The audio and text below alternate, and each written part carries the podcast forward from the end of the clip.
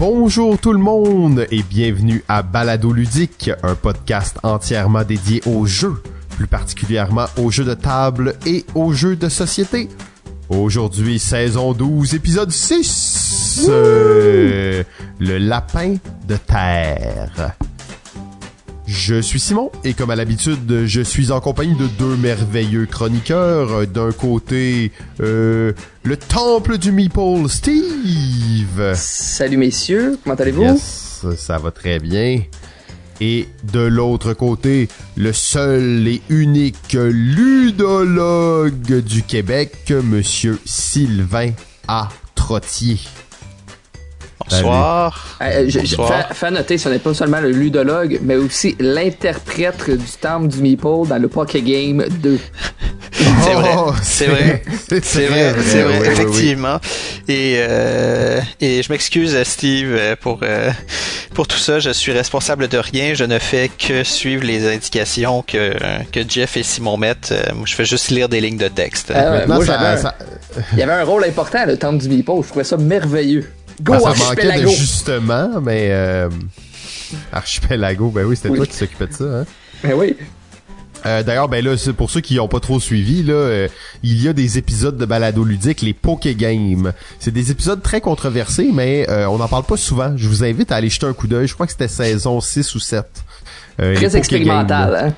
Très, très. Il y, y a peu de choses aussi expérimentales que ça dans le monde euh, du podcast, d'ailleurs. euh, mais un plaisir à faire. C'était c'était très cool. Euh, Effectivement, c'est vrai que c'est ben, le fun. ben oui, c'est À ça. faire. À écouter, je sais pas, mais à faire, c'est le fun. à faire, on s'est bien amusé. Euh, J'en profite d'ailleurs avant qu'on se lance pour remercier les Patreons. Euh, merci beaucoup à la maison. Euh, merci beaucoup de nous suivre. Merci beaucoup à toutes ceux et celles qui nous écoutent aussi. Encore une fois, vos commentaires, vos partages, c'est ce qui nous aide le plus. Et euh, je vais briser le quatrième mur un peu avant qu'on se lance. Parce que cet épisode est spécial, c'est euh, le dernier épisode de la saison. Et non, ne me, ne me prenez pas au mot, il reste encore euh, l'épisode 7, 8, 9, 10. Mais euh, par souci technique et par plein de, de, de questions de logistique, c'est le dernier épisode que nous enregistrons. Euh, donc c'est techniquement notre finale de la saison. Alors on va bien s'éclater ce soir, une heure et demie, bien serré, bien tassé, et nous sommes dans vos oreilles. Ah, je pensais que pour euh, l'épisode de pour clore tout ça, tu voulais qu'on fasse trois heures d'enregistrement. On va s'occuper de ça. Ouais, c'est ça, je vous fais confiance les gars. Euh, donc vous connaissez le concept, pas besoin de s'éterniser plus sur le concept de la saison 12, 1999, l'année du lapin de terre. Nous avons Lucien Bouchard, Jean Chrétien, euh, Lucien Bouchard, euh, premier ministre du Québec, Jean Chrétien, premier ministre du Canada, et Bill Clinton, famous Bill, Oh euh, oui. président des États-Unis. Donc ça vous remet un peu dans le bain, dans l'époque dans laquelle on est. Euh, l'époque des grands premiers ministres, hein, les gens de la haute.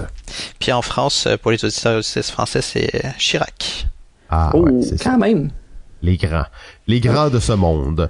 Euh, on va commencer par une nouvelle un peu triste qui s'était passée en 1999. C'est euh, la fusillade de Columbine au mois d'avril 99. Euh, maintenant, les fusillades, euh, c'est pratiquement euh, pain quotidien aux États-Unis. Euh, les fusillades dans les écoles et tout ça, euh, c'est triste, là, encore plus triste. euh, mais ça, on dirait que ça, ça nous ébranle moins. Mais à ce moment-là, c'était pas sans la première, mais c'était une des très grosses fusillades. 15 morts, 24 blessés. Euh, si je me souviens bien, c'est deux gars, deux, euh, deux gars qui Ouais, sont deux. entrés dans une école avec des guns, puis euh, ils en ont tué 15 et blessé 24. Moi, sincèrement, des nouvelles internationales, on peut dire, mais c'est nos voisins, c'est la, on dirait que c'est la première qui m'est restée en tête, puisque c'est en 99, j'ai 11 ans, là. Fait que c'est comme une des rares, justement, qui m'est restée en tête. Oh, c'est grosse nouvelle. Avant ça, que on dirait que je me souviens, c'est comme, parce qu'on l'a vécu, c'était en 98, c'était la tempête du verglas, la fameuse grosse tempête.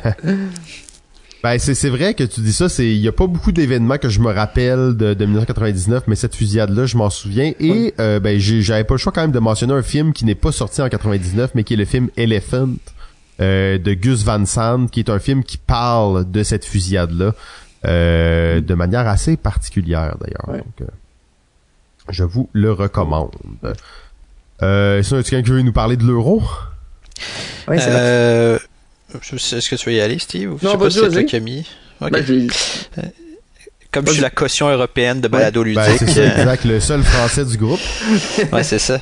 Euh, ben, c'est, euh, c'est l'euro euh, arrive, euh, arrive et pas vraiment en même temps.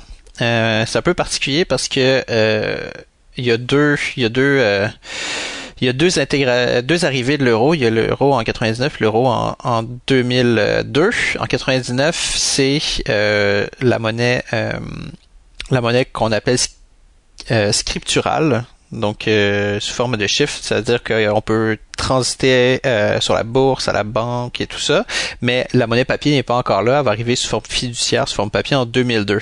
Mais le passage à l'euro, c'est quand même un marqueur très important de toute la construction européenne.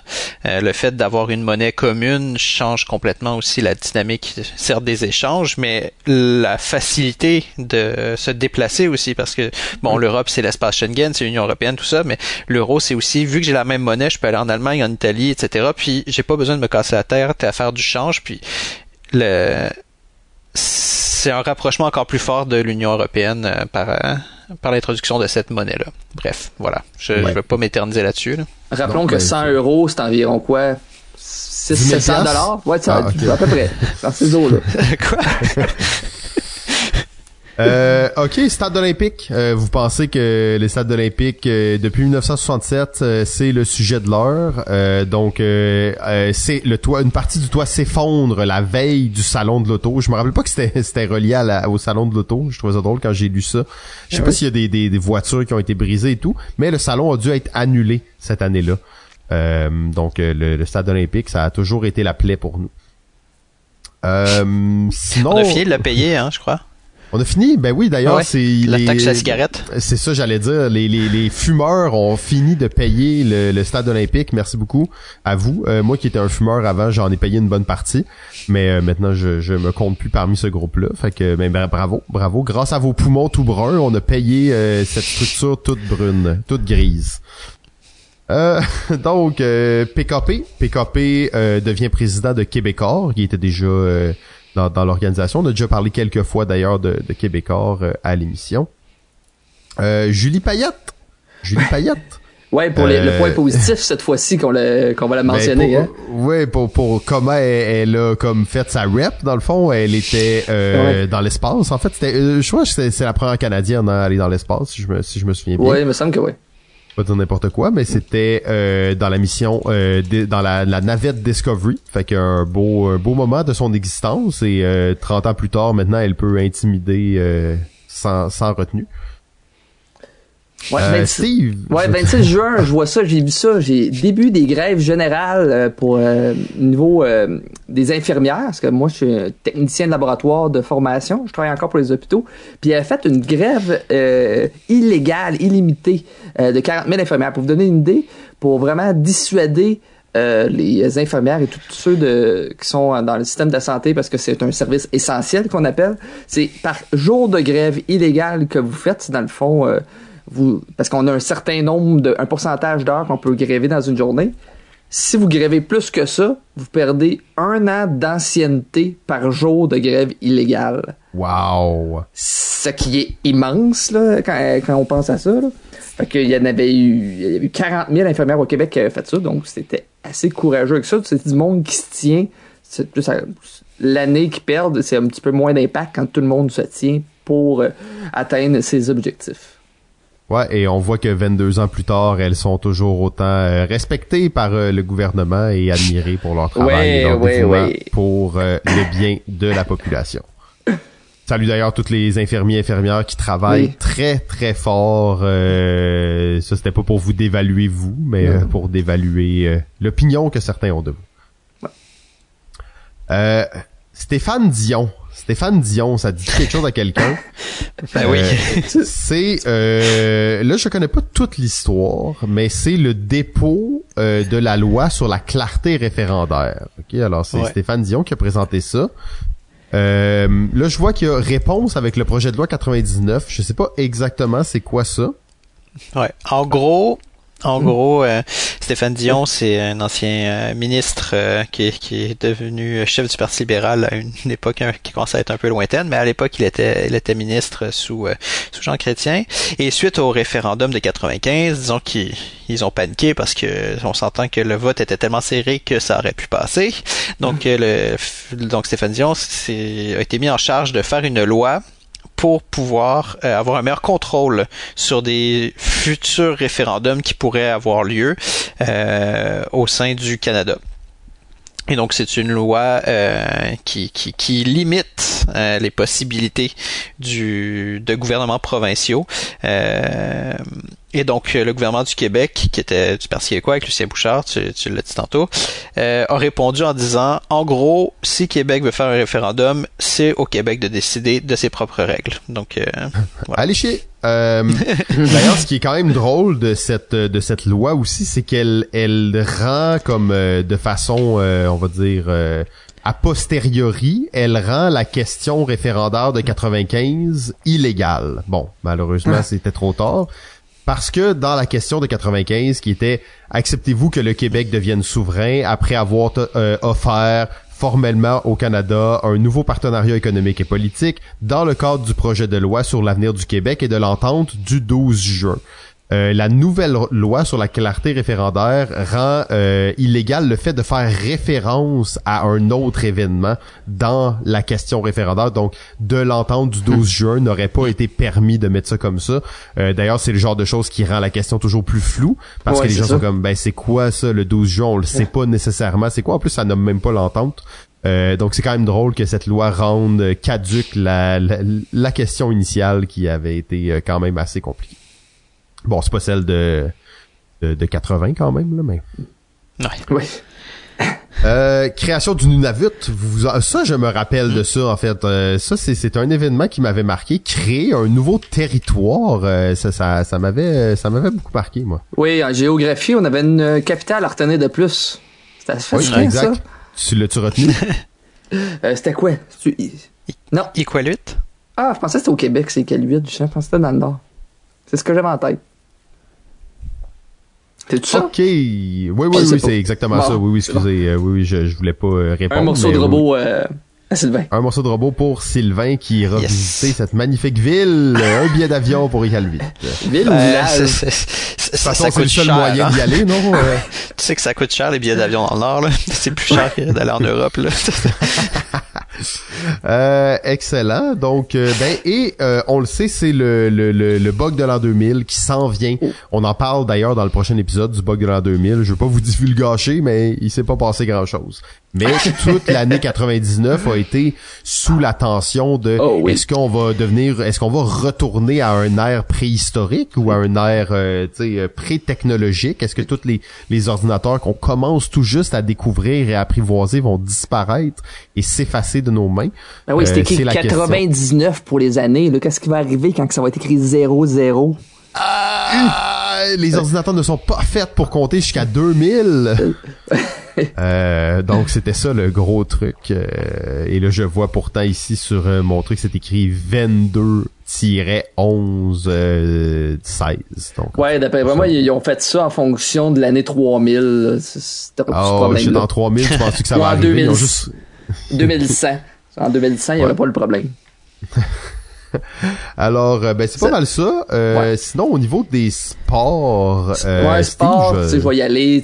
Euh, on parlait du hockey, j'aime ça. Les Stars de Dallas remportent contre les Sabres de Buffalo, où est-ce que la fameuse, pour ceux qui connaissent, controverse du patin de Brett Hall dans le demi-cercle, où est-ce que Lindy Ruff ira d'un quart d'un no goal. Donc, il y a eu, euh, à partir de ce moment-là, il y a eu un changement de règlement pour euh, le fameux patin dans le demi-cercle. Euh, pour les plaisirs de Vincent, les Spurs et Tim Duncan remportent le championnat. Et il y a la première victoire au Tour de France d'un certain athlète qui a raflé tous les prestiges ici. le, dans le fond, un cycliste Lance Armstrong qui a remporté sept Tours de France pour tous s'est faire enlever par après, évidemment. J'allais dire un, athlète euh, légendaire qui a remporté tous les prix, sept titres de Tour de France pour finalement toutes les perdre. Parce qu'il s'est fait doper, bien évidemment. Euh, on est tous surpris dans le monde du cyclisme. Hein? Ouais, ouais, moi je comprends pas pourquoi ils permettent pas là, aux gens de se doper. là. Oh, tant qu'à faire, dopez-vous tous, vous allez tous être égal. Mais non, mais dopez-vous, euh, tu sais, encadrons le dopage et euh, faisons des super athlètes, là. Tu sais, au moins ils seront pas obligés de se cacher puis de Comme faire des plein d'affaires. C'est ça, mais on sait pas jusqu'où on peut aller avec ça, là. Hey, mais en, Euh, en musique, là, ça a été une méchante année quand j'ai vérifié ça pareil, hein. Ouais, je vais te laisser euh, faire un petit un petit topo, mais moi je veux vous parler de 1999 en musique. Ouais. Mais euh, vas-y, name-nous, euh, Hey, drop du- quelques noms. C'est ça. Baby One More Time de Britney Spears. Hit me baby one more time. Still My Sunshine. Euh, Scar Tissue de Red Hot steal my sunshine. Scar Tissue All Star de Smash Mouth qui sort avec Shrek par après. Euh, My Name Is de My Eminem. name is hot. My name is hot. Real Slim Shady. Donc, Wild Wild West avec Will Smith. euh, What's My Name Again avec Blink What's my name 182. again? I Wanted That Way, les fameux Backstreet Boys qui ont marqué toute une génération. Étais-tu Backstreet Boys euh, ou, ou c'était quoi? C'était des, les Spice Girls? Ah, moi j'étais les deux. J'étais les deux. Ah, J'étais Backstreet Boys, moi, totalement. Ouais, ouais, ok. Puis il y a eu un Euh. Woodstock, hein? Mais là, c'est de ça que moi je veux vous parler. Oh, oui. Parce que là, toi, t'as nommé tout, euh, à part peut-être euh, Red Hot Chili Peppers, là, qui est un peu sur la marge, mais la musique pop. La- les, les années 2000, euh, fin des années 90, début des années 2000, dominé par la musique pop, euh, qui est de qui est, qui était un mouvement légendaire, mais qui est de moins en moins là 20 ans plus tard. Là, ça Ouais. s'est comme un peu effacé. Mais il y avait aussi au même moment une contre-culture euh, émergente très très forte que je compare à celle du punk en fait dans les années 70. Euh, c'est celle du nu metal. Euh, on va compter des groupes comme Korn, Limp Bizkit, Papa Roach à l'intérieur de ça. Et ils ont organisé euh, ce qui est appelé maintenant Woodstock 99. Euh, Woodstock 99 qui est bien entendu la reprise de Woodstock 69. Euh, et c'est le, le- le même euh, groupe d'organisateurs d'ailleurs qui sont à, à l'idée de ça. Il y avait eu déjà comme l'idée de refaire Woodstock. C'était un projet, tu sais, de refaire Woodstock, refaire Woodstock. Euh, je vais vous raconter un petit peu l'histoire de ça, mais sans aller trop dans les détails. Sylvain, tu veux-tu euh, embarquer avec moi là-dedans? ou? Ouais, bien sûr. c'est bon. Ok. Euh, ben, mais je veux juste, il y avait quand même eu Woodstock 94. hein. C'est ça, c'est ça. Il y a, il y a eu d'autres Il moutures. y a eu d'autres événements, mais, là. mais celui-là, il est particulièrement marquant. Exact. Et ce que je vais vous dire là vient principalement bon de plusieurs euh, vidéos que j'ai j'ai une fascination pour Woodstock 99 depuis très longtemps et euh, il y a quelques mois seulement, je, ben là en 2022 là, il y a une, un documentaire sur euh, Netflix qui est sorti Woodstock 99, très bon documentaire, euh, j'ai adoré regarder ça. Euh, mais il y a une vidéo de parce que c'était tout filmé hein, c'était sur MTV, c'était live, c'était comme fait que là il y a plein de vidéos sur YouTube de Woodstock 99, même avant le documentaire, il y avait déjà beaucoup d'images d'archives. Et c'est un mouvement de contre-culture, OK donc c'est des des jeunes gens, principalement des jeunes hommes révoltés contre le système, OK? C'est des gens qui sont euh, fuck you le système, ok, on est vraiment dans cette idée-là. Limp Bizkit est emblématique de cette époque, Korn l'est aussi, euh, Nine Inch Nails, Kid Kid Rock, Papa Roach, bref, on les a déjà nommés. Et ils organisent Woodstock 99, l'événement euh, écho de Woodstock, Peace and Love, hippie, nanana, tout ça. Ils organisent ça sur une base militaire, ok? une base militaire, c'est, je sais pas trop, un, des, c'est comme 3 kilomètres carrés de béton. OK, en plein milieu du désert, une base militaire désaffectée, du béton mur à mur, pas un esti d'arbre dans place. Quand t'arrives à la porte, ils t'enlèvent tes bouteilles d'eau parce que ils veulent t'en vendre. Et peut-être que t'aurais de l'alcool dedans. Hein? Fait qu'ils t'enlèvent tes bouteilles d'eau, ils veulent t'en vendre. Il fait 40 degrés toute la fin de semaine dans un désert de béton et plus la fin de semaine avance, plus le prix des bouteilles d'eau, probablement moins il y en a sur, le, site et plus le prix augmente. La, gestion des toilettes, un désastre complet. La gestion des lieux de, de, de repos. Bref, un désastre complet. C'était un événement avec l'idée de faire quelque chose de sain et c'était ultra capitaliste, mais t'avais 150, 200, je, sais pas combien de gens. J'allais dire 150 000 personnes. Euh, Laissez-moi juste euh, vérifier cette information, mais on n'était pas, on n'était pas loin de ça. Là. Pendant que Simon cherche, euh, il y, a, il y a- ouais, il y a- il y a des trucs à mentionner. Euh, Il y a un feu qui est parti, puis quand les, les pompiers sont venus pour éteindre le feu, ils se sont fait euh, pitcher des bouteilles euh, pour euh, pour pas qu'ils puissent accéder au site.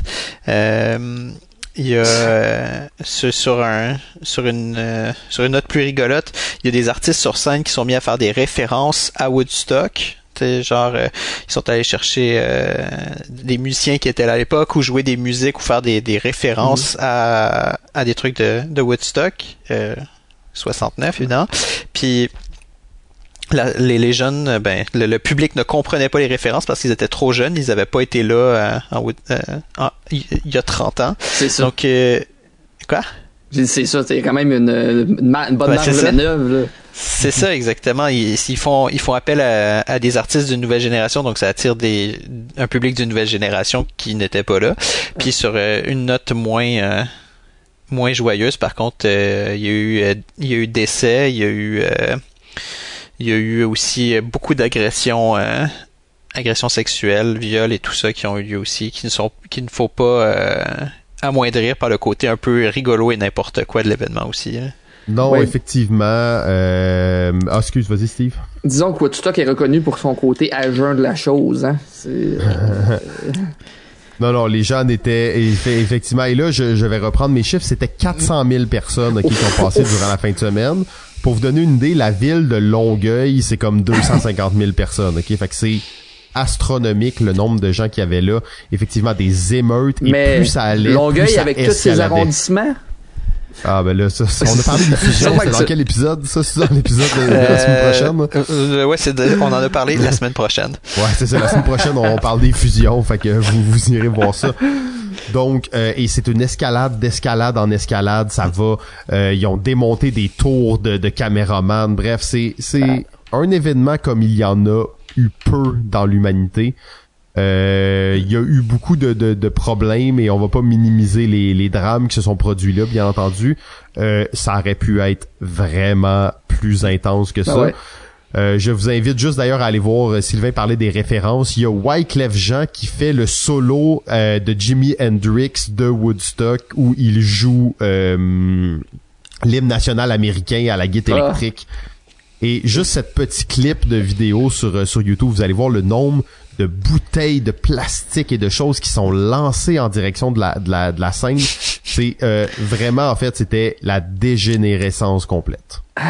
Ah, il y a un, un truc drôle, ben c'est pas drôle, mais c'est genre, c'était tellement insalubre parce que tu as parlé des toilettes, euh, parce qu'il y avait clairement pas assez de toilettes pour tout le monde, ça s'est mis à déborder, il y avait des, des, des mers, des des, des rivières de, de, de, de déchets et de euh, bref puis il y a des gens qui ont attrapé euh, ben attrapé qui ont développé du pied de tranchée qui est une qui est une Oh. maladie de, de la La Première, Guerre mondiale, parce qu'ils wow.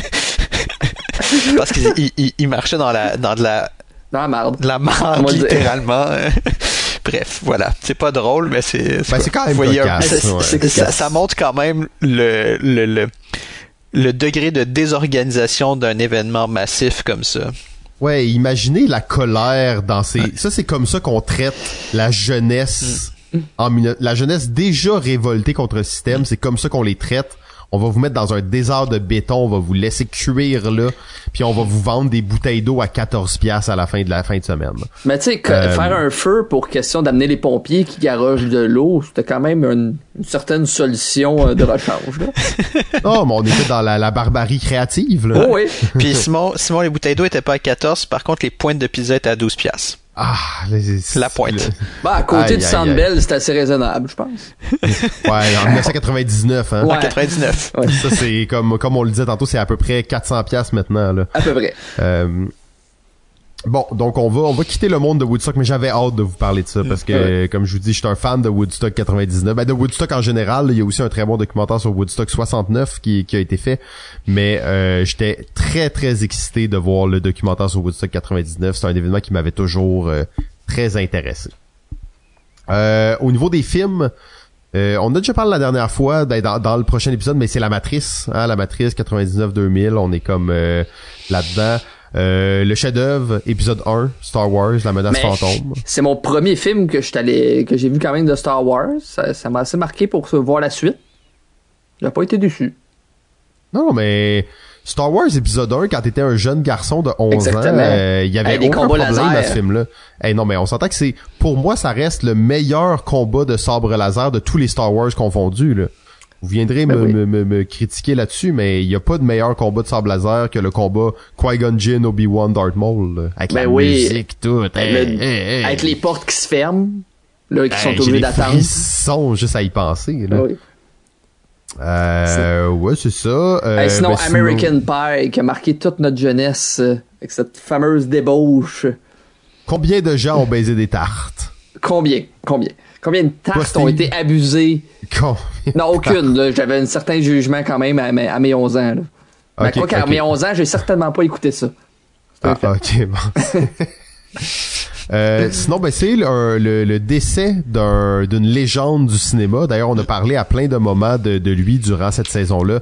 Euh, le- L'honorable Monsieur Stanley Kubrick, bien entendu, qui signe son dernier film. Euh, Je crois d'ailleurs, euh, Sylvain, toi qui étais aussi un, un très grand fan de Ouais. Kubrick, il, il est mort quand le film est sorti, Eyes Wide Shut. Hein? Ça Ouais, il est mort quelques mois avant la sortie du film. Donc le Mm. film était prêt, il était fini, c'est juste qu'il était prévu pour sortir plus tard dans l'année. Et lui, il est décédé. Euh, à ce Ah, moment-là, il avait à peu près 70 ans. hein. Ce film qui aura malheureusement été censuré en rajoutant des figurants devant les scènes un peu trop explicites. Euh, ça, ça m'a toujours rendu triste de Eyes Ouais, Wide. Shut, qui est un, un film sous-estimé de Kubrick, Mm. je pense. Euh, je, moi, j'ai toujours bien aimé ce film. Un des bons films de Tom Cruise, d'ailleurs.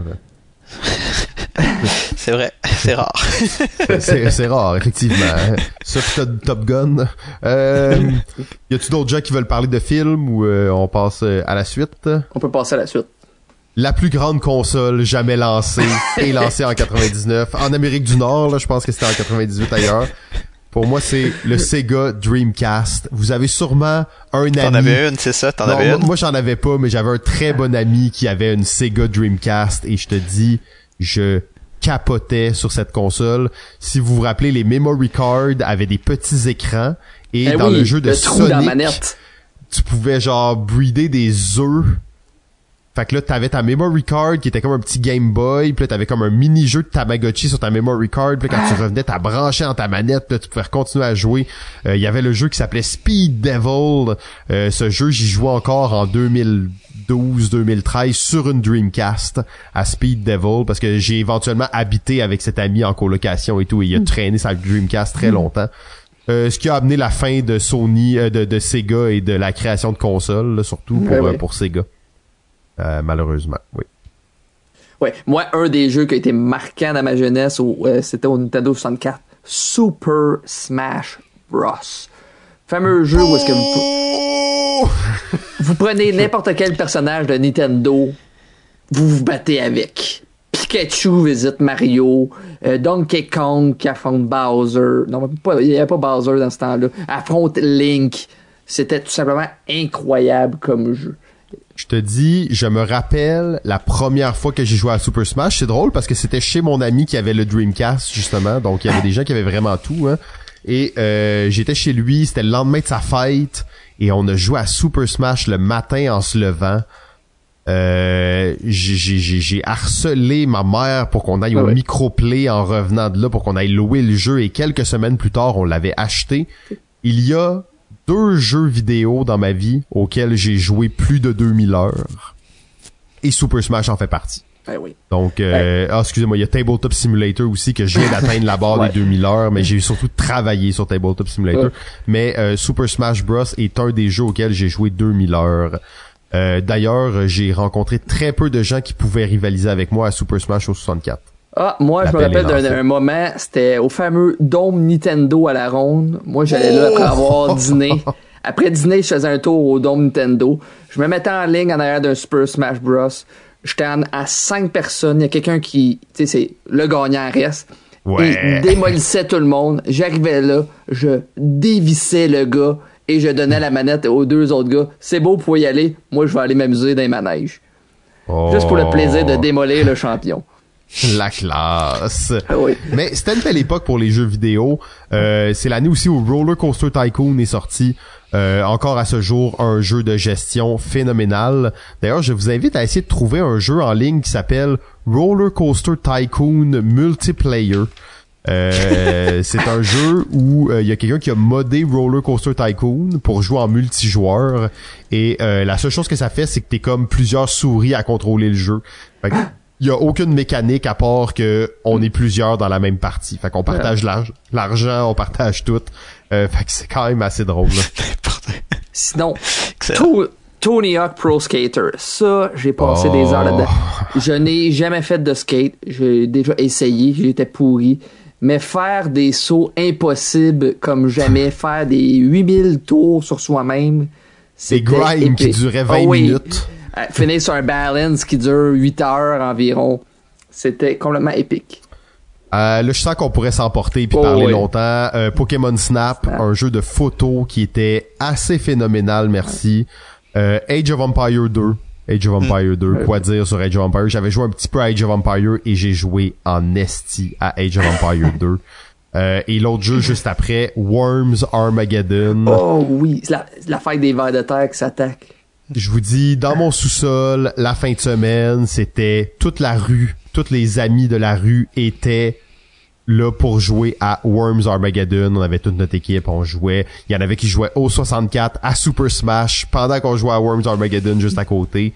C'était la belle vie. On avait 12 ans et la seule chose qu'on avait à faire de notre été, c'était jouer à des jeux vidéo, se Oui. baigner et faire du bike. Oh oui. La belle époque. Euh, Grand Theft Auto 2, Unreal Tournament, Mario Golf, Mario. Party, Soul Calibur, euh, quoi dire de plus? Donkey Kong 64 avec le Nintendo 64 qui était vert, Oh transparent. oui.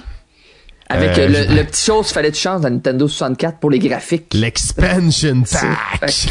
Oh oui. C'est probablement en 99 qui est sorti l'expansion pack en plus. Euh, euh, ça c'était assez cool. Ça te permettait de passer, je pense, ça rajoutait comme euh, quoi 16 bits à ton à ton 64. Euh, non, assez euh, assez cool. euh, bref. Quelle console? époque. Quelle époque pour vivre. euh, je, je, je suis subjugué. En fait, j'ai pratiquement oublié qu'on faisait un podcast sur les jeux de société. Oui. Mais Ça serait revenons-en. intéressant cette année-là. Non, 99, Non. c'est une année terrible. Euh, quand- ben, je pense qu'on va, on va cascader justement le Spiel en 99, quand même euh, gagné par euh, un, un jeu qui est encore un classique à ce jour. Euh, Trilogie des masques, ça vous dit peut-être quelque chose. Euh, Kissling et Kramer, et c'est bien entendu Tikal. Probablement le jeu le plus emblématique de cette série. Euh, encore à ce jour un jeu euh, très Ouais, les trois- pertinent. et, Les euh, trois autres, c'est quoi? C'est Cusco, je crois? C'est quel? Le Mexica. Mexica. Et euh, ben c'est ça, il y en a pas de trois, c'est une trilogie. Ben les deux autres, ouais. C'est puis on pourrait dire qu'il y a, euh, tu sais, il y a Torres qui est comme le jeu non officiel de la trilogie des masques, qui est d'ailleurs celui qui gagnera le Spiel euh, l'année suivante. Ouais. Euh, fac, on est rendu, mais euh, là je me rends compte qu'on est encore dans la bonne vieille nostalgie. C'est Steve qui va se lancer, puis on sera pas loin du Nintendo 64 là. Ah, hey, sincèrement, euh, j'oublie toujours où est-ce que je commence mon euh, ma vie dans le board game, mais j'associais les les jeux de cartes à collectionner pas vraiment comme euh, des jeux de société moi à l'époque, je me je voyais ça comme autre chose. Donc j'ai commencé euh, Magic, j'ai jamais accroché vraiment à ça euh, euh, parmi ça, mais ça, c'est quelque chose d'assez spécial, le jeu que je vais vous parler. C'est un jeu qui a commencé dans une euh, BD manga et qui est le, il y, avait un jeu et qui est devenu un jeu de société. Je vais tout de suite vendre le punch. On parle ici de Yu-Gi-Oh! Yu-Gi-Oh! qui est, euh, dans le fond, de l'auteur, euh, c'est Yazuki Takahashi. C'est dans le fond, il est né en 61, il est euh, décédé euh, euh, dernièrement, si je regarde mes notes, il est, né- il est décédé justement en 2022 à, à 60 ans. De sauver quelqu'un d'une noyade et évidemment comme euh, qu'on C'est vrai? voit ça Oh souvent. non, c'est triste. et Oh. il est mort noyé. C'est- un classique euh, de ça. Oh non. C'est- Ben oui. Donc, euh, si on parle d'un petit peu de l'auteur Kazuki euh, Takahashi, euh, il a écrit sa première BD à l'âge de 19 ans en gagnant un concours. Euh, en 90, il y a eu un succès. Là, je parle des succès. On parle euh, au Japon, c'était Battle Ball, qui était un, une espèce de quelqu'un qui essayait de séduire une femme. Euh, il n'y arrivait pas, donc il était dans une dans une compétition de baseball où est-ce qu'il y avait des humanoïdes, des, robots, donc c'était assez spécial. Euh, dans le fond, il a, là, il essayait de créer, dans le fond, une nouvelle euh, série manga sur euh, des, une espèce de, de BD où est-ce qu'on voulait être un petit peu il trouvait que des choses de combat, c'est ça qu'il voulait faire, mais il trouvait que tout avait été fait. On s'entend, il n'y avait pas tout qui était fait. Tu dans ce temps-là, on parle de l'époque où est-ce qu'il y avait Dragon Ball qui était au sommet de la pyramide et que Pokémon faisait des ravages sur le marché mondial. Tu sais, que on s'entend, tout n'était pas fait, là, c'était tout ça. Ben, One Piece était commencé quand même, mais c'est vrai qu'il y avait. J'ai aucune idée c'est quoi. Un, truc obscur. Euh. c'est vrai ou euh, non, c'est pas vrai? J'ai aucune idée c'est quoi. J'ai aucune idée c'est quoi. Ah, ok, ok, parce que Naruto est commencé en 99. One Piece, c'est en fait le, plus gros euh, shonen euh, de, de existant, là, tu sais. Euh, fait 99, c'était quand même une année assez faste pour euh, pour le, le, monde des des mangas, là, puis dans Shonen Jump, là, qui est la grosse revue de manga. D'ailleurs, je pense que Bleach euh, était probablement commencé. Euh, Parce que j'étais pas un gros fan de, de manga à la base. Moi, j'ai, tu sais, les Dragon Ball, je les ai toutes lues. Là, j'ai eu le trip, mais tu vraiment plus tard euh, dans ma jeunesse. Donc, c'est ça. Kazuki était un grand amateur de jeux, mais plus particulièrement des jeux vidéo. Il décide de créer un univers où n'importe qui pourrait devenir un héros ou un, champion, au lieu de comme euh, Dragon Ball où est-ce qu'on est, quelqu'un de fort puis qu'on se bat. Euh, donc, le déclic sur l'originalité de sa série lui vient lorsqu'il pense au mot game, tout simplement. Euh, dans le fond, les opposants allaient s'affronter dans des jeux qu'il allait créer à chaque euh, épisode des jeux. Euh, donc, le personnage principal est d'ailleurs un garçon timide et réservé, euh, mais que sa personnalité se transforme lorsqu'il joue. Ici, je parle du légendaire Yugi Moto, justement, qui était qu'on va revoir dans les séries télé que je vais vous parler un petit peu plus tard. Dans le fond, lorsqu'il joue, il devient quelqu'un de très confiant en ses moyens et affamé par la recherche de victoire et de succès. Un petit peu comme Simon dans les jeux de société, hein? ainsi, il a euh, créé le manga Yu-Gi-Oh! tout simplement. Dans chaque chapitre, un nouveau jeu est présenté. On peut trouver des images de duels de yo-yo, des espèces de tables de hockey en bois. C'est assez funky. Mais dans un de ces chapitres, Yugi joue à un jeu inspiré de Magic the Gathering. Évidemment, Magic, on s'entend influencer plein de jeux. Euh, le jeu qui va s'appeler Magic and Wizard. Euh, c'est très générique comme, euh, comme nom, disons-le. ce chapitre était censé n'être qu'une partie de l'histoire, mais ceci a changé pas mal la vie de l'auteur Kazuki Takahashi. L'histoire est devenue focalisée vraiment sur le duel de collectionneurs de cartes. Ensuite, il a été inondé de, euh, lettres, parce qu'on s'entend, on, est en 80, des années 90, les courriels, ça n'existe pas. Euh, et dans le fond, le monde voulait savoir où est-ce qu'il pouvait se procurer ces fameuses cartes-là. Parce que ça n'existait pas justement, donc il a dû créer ça. Euh, il y a la particularité, euh, justement, ensuite, on a euh, la particularité qu'il y avait justement dans la série et dans le ensuite dans la série télé qui, qui a duré vraiment, ben, a duré, je pense, a duré encore dans le fond, c'est que euh, les monstres qu'on utilise, c'est un jeu de cartes vraiment à la Magic the Gathering. Là, vous avez des monstres, vous avez des cartes magiques qui vont booster, détruire des choses, euh, des traps qui vont s'activer à certains moments. C'est euh, assez euh, classique. Mais dans la série, dans le manga, c'est que vous jouez sur une machine et les cartes devenaient vivantes. Donc, si vous envoyez, vous envoyez votre Dark Magician, le magicien noir apparaissait, euh, Seto Kaiba, l'éternel opposant de Yugimoto, envoyait son Blue Eyes White Dragon. C'était immense, c'était épique, justement. Euh, aussi, qu'est-ce qui était particulier particulier particulier, je vais le dire le mot particulier, c'est que c'était euh, Konami qui était l'éditeur euh, du, jeu, qui était connu surtout pour être un éditeur de jeux vidéo. Donc, c'était assez particulier. Les, ensuite, il y a eu même des jeux vidéo sur le jeu, bien évidemment, qui, sont toujours actifs, que ça a été repris en application. Les cartes sont toujours en vente. C'est, il y a eu des variantes à plus finir. Je suis complètement plus à jour, mais j'ai toujours mon deck que j'avais. Oh. Ça, j'ai D'ailleurs, c'est le, le c'est le troisième euh, jeu de cartes à collectionner le plus populaire encore à ce jour. Là. Ouais, c'est ça. Après Magic et Pokémon. Là. Ouais, c'est ça, bien évidemment. Là, euh, plus de 23 milliards de dollars, mais ça, c'est euh, avec les dérivés. On parle de jeux vidéo, des films, des, euh, des, figurines. Ah oui, des figurines. Il y en a eu une quantité assez extraordinaire. il y avait comme une, gros, une grosse communauté avec ça quand j'étais jeune. Tu sais, j'avais peut-être 15 ans quand je me suis plus impliqué là-dedans. Puis il y avait des forums où est-ce qu'on s'échangeait des cartes. Je me rappelle que j'échangeais des cartes avec du monde de l'Europe. Ça coûtait rien. Tu, oh. mettais, tu mettais un thème, t'envoyais ça. T'espérais que l'autre personne t'envoyait ça. Des fois, t'envoyais de l'argent. J'envoyais un 20 dollars. Un 20 dollars contre une carte. Je me rappelle, je recevais des cartes japonaises parce qu'on savait c'était quoi l'effet, mais que la carte était pas trouvable d'un paquet en anglais, justement ici.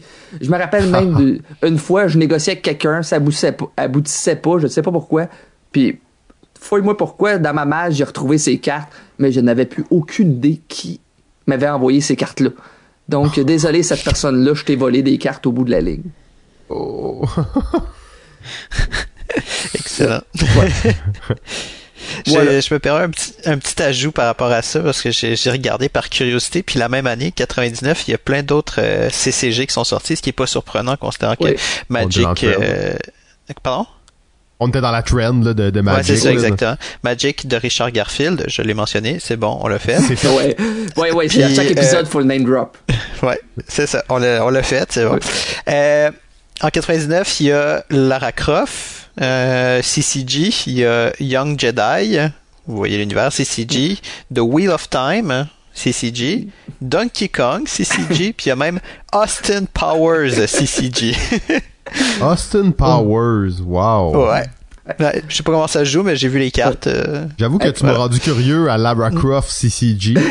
Euh, je suis en train de regarder ça et c'est vraiment les graphiques du, euh, du premier les jeu. Vrais graphiques, ouais, du, du, premier jeu de Tomb Raider. Là. Donc comme vous pouvez imaginer, la Lara Croft bien carrée. Là. Oh. pour reprendre des... ouais, pour reprendre quelque chose, je me rappelle, là, je jouais constamment avec mes cousins à ce jeu-là. Là. Puis dans la télésérie, ça vient qu'une espèce de bras que tu, que tu vas mettre tes cartes dessus puis il faut apparaître des monstres. On s'était acheté des affaires pour mettre... On jouait debout à Yu-Gi-Oh! là, on avait vraiment notre machine. Puis, sincèrement, c'est une affaire que je, que je réalise en, parlant. C'est pas mal le jeu qui m'a appris un peu comment fonctionne le deck building au bout de la ligne parce que au début je me rappelle ce jeu-là a comme une limite faut avoir un minimum 40 cartes et je mettais toutes les meilleures cartes dans mon paquet donc on finissait avec ah un deck de 80 cartes non illégal t'avais la, la ah. quantité que tu voulais dans ce jeu-là mais j'ai appris que plus t'as de cartes plus tu dilues ton deck. Donc, ta stratégie que tu veux hmm. faire, tu ne la concentres pas, justement. Ça contrôle moins ta stratégie. Vraiment beaucoup moins. Parce que tu avais des limites de cartes. Pour, euh, un exemple, euh, une carte était à un maximum de trois exemplaires dans un paquet de cartes. Hmm. Donc, tout, ben, sur 80 cartes, si elle est là trois fois, t'as pas beaucoup de chance de la piger. C'est exactement. Fait que, tu sais, mon fameux deck que j'ai dernièrement, il est concentré qu'à mettre qu'un seul monstre, ben deux monstres sur le, euh, sur le, plateau, je me rappelle encore, qui t'empêchent de jouer des cartes magiques puis des traps. Et je, si, si tout allait bien avec ma stratégie, en dans deux tours, mes deux monstres étaient déjà sur le plateau. Mais c'est un jeu assez euh, expéditif avec des gros chiffres hein, aussi, hein, si je me souviens bien. Là, oui, il y a des monstres. C'est ça, il y a des monstres. Au début, ça parlait, c'était des cartes qui avaient 1200 d'attaque, des choses comme ça. Et à la fin, un monstre que tu pouvais mettre sur le plateau euh, pouvait avoir 2300 d'attaque. Il y avait des monstres qui pouvaient se rendre à 4000 d'attaque, des choses comme ça. Puis, il fallait détruire les points de vie de l'adversaire qui étaient 8000, qui est un peu comme dans Hearthstone qu'on peut voir. on peut attaquer un moment donné directement l'autre joueur. Un jeu phénoménal pour moi dans ma vie. Très cool, ben merci. Je veux, quand même, euh, je veux quand même souligner quelque chose par rapport à ça parce que je trouve qu'il y a un phénomène euh, intéressant dans ce dans cette histoire-là, c'est que souvent on va voir, tu sais, par exemple, on peut parler de Pokémon ou qu'importe, on va voir des jeux qui sont un dérivé, une réadaptation de concepts de la série, du film, de alors que là, c'est le jeu qui joue.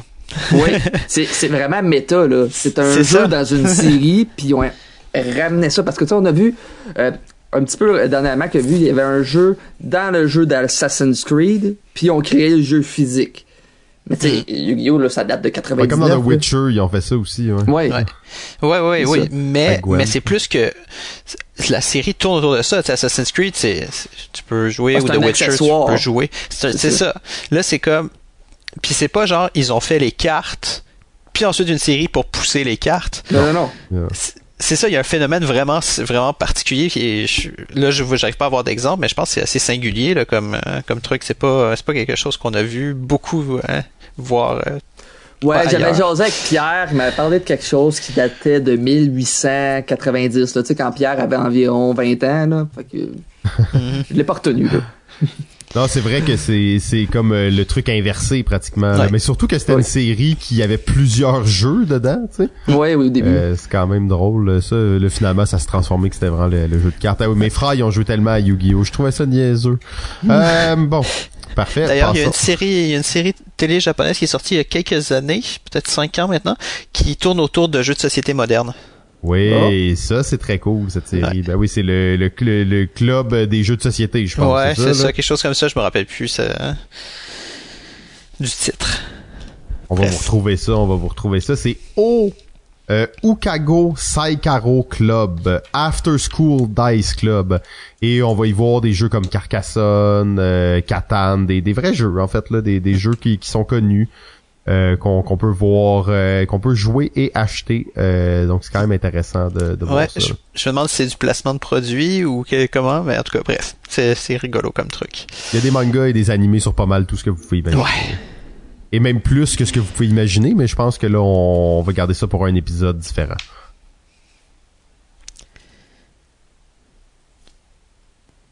Ah, bon. J'ai vu la main de Steve lever, Ah, je pensais que tu voulais dire ah, quelque chose, donc non, je me suis non, retenu. Je, touchais mon micro pour m'éteindre parce que j'allais parler. Ben sinon, ben, on va c'est- continuer il- avec ton prochain Il titre, touchait son euh, micro. Il touchait son micro. Ouais, ouais, Ah oui, oui, Euh, oui. Donc, Sylvain, t'avais un jeu de Rainer Kennedy à nous parler? Le docteur! Oui, le docteur, le, le docteur, euh, dont je ne parlerai pas beaucoup euh, en soi, le docteur, parce que la, la semaine prochaine, dans le futur, vous allez en entendre parler aussi. Ouais, il sort genre 24 jeux en l'an 2000, là, ou quelque chose comme ça. Ouais, c'est ça. Donc, je m'attarderai pas trop sur le docteur en soi. Donc, je vais m'attarder plus sur le jeu Lost Cities. Donc, Lost Cities, qu'est-ce que c'est? Euh, C'est un jeu, euh, un jeu de cartes avec un petit plateau. Limite, il pourrait ne pas y avoir de plateau dans ce jeu-là, puis ça serait pas un problème. Mais ça vient qu'un- avec un plateau. Euh, et c'est un jeu à deux joueurs. Euh, le thème, c'est qu'on est des explorateurs et exploratrices qui allons dans différentes contrées éloignées du monde euh, pour y rapporter quoi exactement, c'est pas très clair, mais on peut s'entendre peut-être des Ouais, c'est ça, de la réputation, des richesses, euh, tout ce que tu peux t'imaginer d'un voyage euh, dans les hautes montagnes himalayennes ou dans les tréfonds marins ou euh, dans le fin fond de la- de l'Amazonie ou dans l'Égypte, euh, voilà. Donc on a cinq, cinq, cinq expéditions différentes possibles et l'objectif est de faire les expéditions les plus rentables en opposition avec son adversaire qui essaie aussi de faire les expéditions les plus rentables. Le paquet de cartes est composé tout simplement de cinq, euh, cinq couleurs, chacune des cinq expéditions, chaque couleur ayant les chiffres numérotés de 2 jusqu'à 10. Et dans chacune des couleurs, il y a trois cartes poignées de main.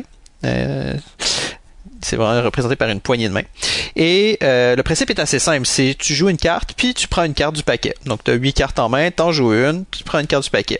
Là où tu joues la carte, eh ben, tu dois la jouer sur l'expédition correspondante. Si tu veux te lancer dans cette expédition, il faut toujours que le chiffre aille de façon euh, croissante. Donc si j'ai mis un 5, je peux jouer n'importe quel chiffre au-dessus de 5 de la même couleur, par-dessus de la même expédition. Je peux plus jouer les cartes de valeur inférieure.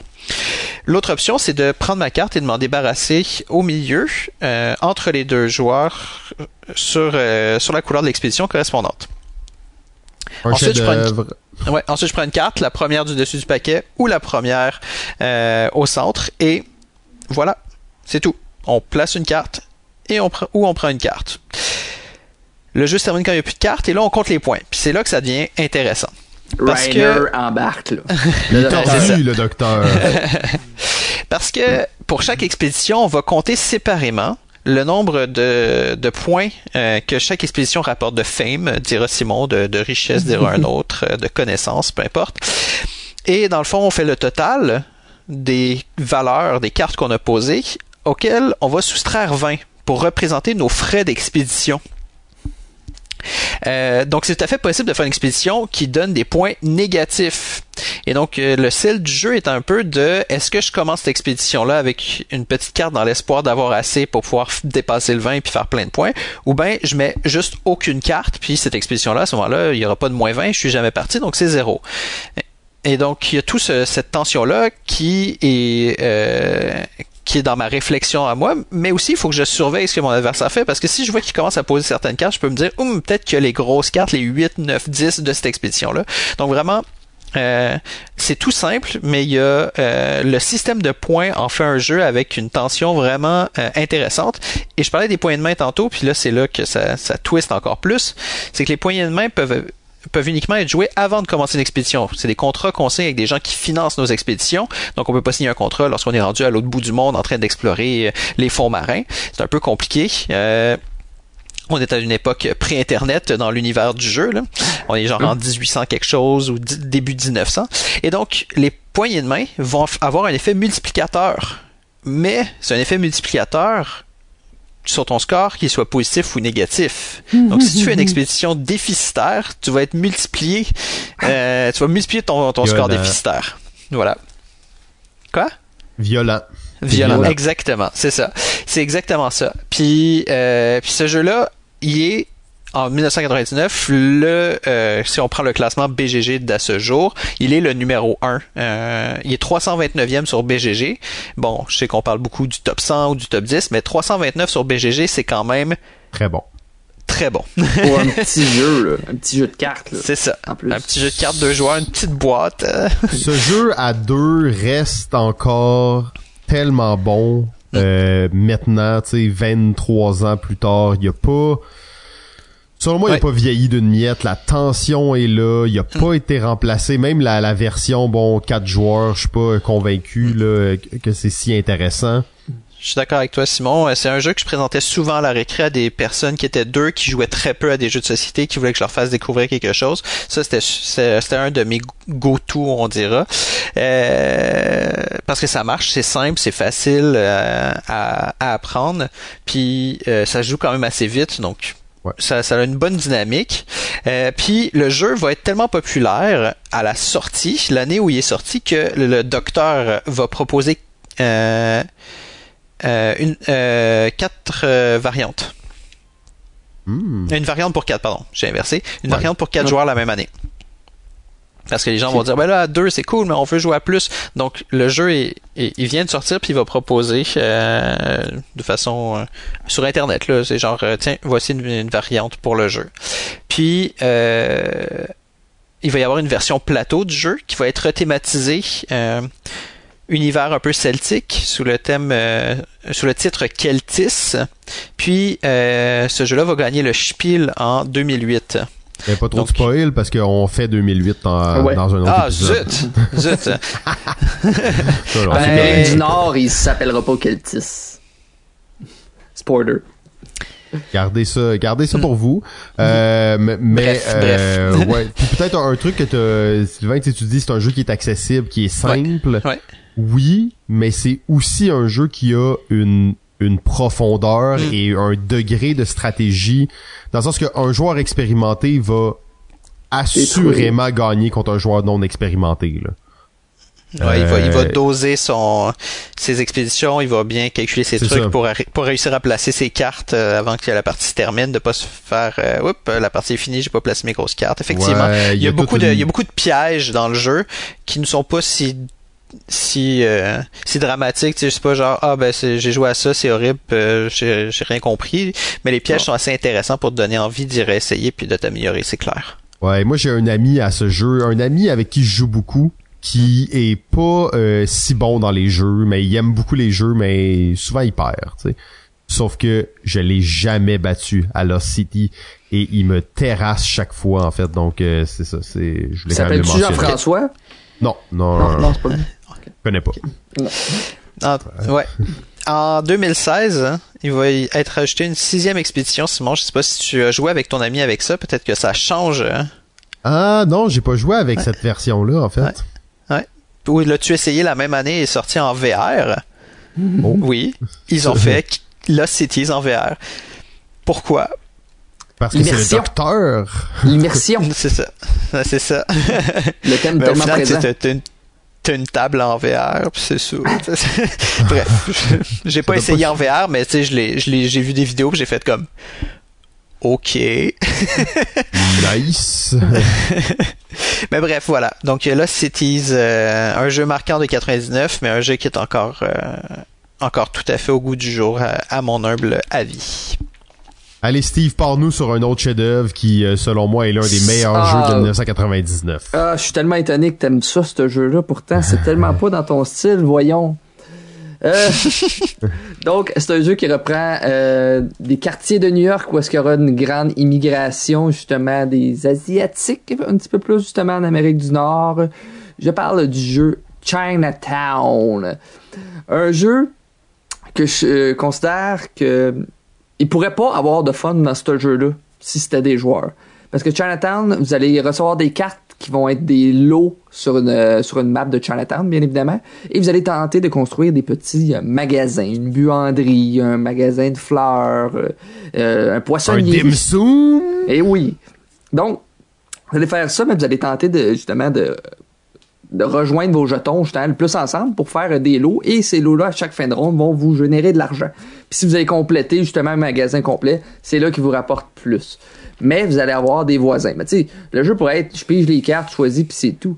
Mais tout est dans la négociation de Chinatown, bien évidemment. Parce que si vous avez le bon groupe, parce que on, on voit clairement ce que chaque chose va vous rapporter. Si je donne à Simon la quatrième, le quatrième emplace- emplacement pour faire sa buanderie, je le sais, euh, je me rappelle plus du chiffre, ça, ça- ça va lui rapporter 120 000 pièces à chaque ronde. Donc, si je lui vends le petit lot qu'il ra- rajoute, si je lui dis, ce lot-là, je te le vends pour 300, euh, je sais pas, 200 000, tu sais, il va faire 120 c'est de la 000. merde. Ah ben c'est ça. Ouais, ben si je te mets 120 000, mais que je te donne le E6, le, soix- le Ah. 6 en fait. Hmm. Tu sais, ah, tout se négocie euh, dans ce jeu-là, justement. Vous pouvez donner de la- de l'argent directement, donner des lots, vous échangez des lots, vous échangez des tuiles, parce que, ah, il manque justement la tuile de buanderie à Simon. Donc, tout le fun du jeu va être autour justement de la négociation. Le- L'auteur qui est Cranston Adwick a rien créé qui a passé proche d'atteindre son Chinatown, qui est quand même un jeu purement de négociation. là. Si on enlève la négociation, il n'y a pas de jeu. C'est tout. Puis c'est 352e sur BGG présentement. C'est un jeu qui Ah, va ce avoir, euh, va avoir c'est c'est inspiré un- des choses. Ah, c'est un des jeux auxquels j'ai le plus joué, euh, facilement dans le top 20 des jeux auxquels j'ai le plus joué. Euh, comme tu l'as bien dit, il y a deux choses, il y a deux valeurs dans le jeu. Il y a les emplacements et les types de bâtiments, et il y a l'argent que tu reçois. La beauté de la chose, c'est que l'argent, tu fais juste la recevoir. T'as- t'as- la seule raison pourquoi tu dépenses, c'est pour la- l'échanger à quelqu'un d'autre.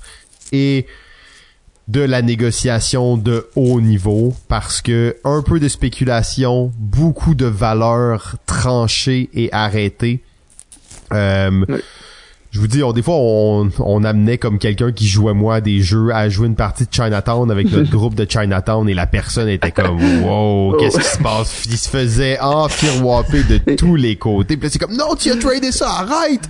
Là, t'échanges plus à personne sans venir me parler avant, ok? T'échanges pas avant de me faire valider ton échange parce que tu vas te faire avoir. Puis c'est ça la, la folie de Chinatown, c'est que quand les gens sont expérimentés, tu peux pas vraiment l'avoir. Tu peux juste en fait, la, règle sous-jacente de Chinatown, c'est que le joueur qui aura le plus fait d'échanges est probablement celui qui va gagner.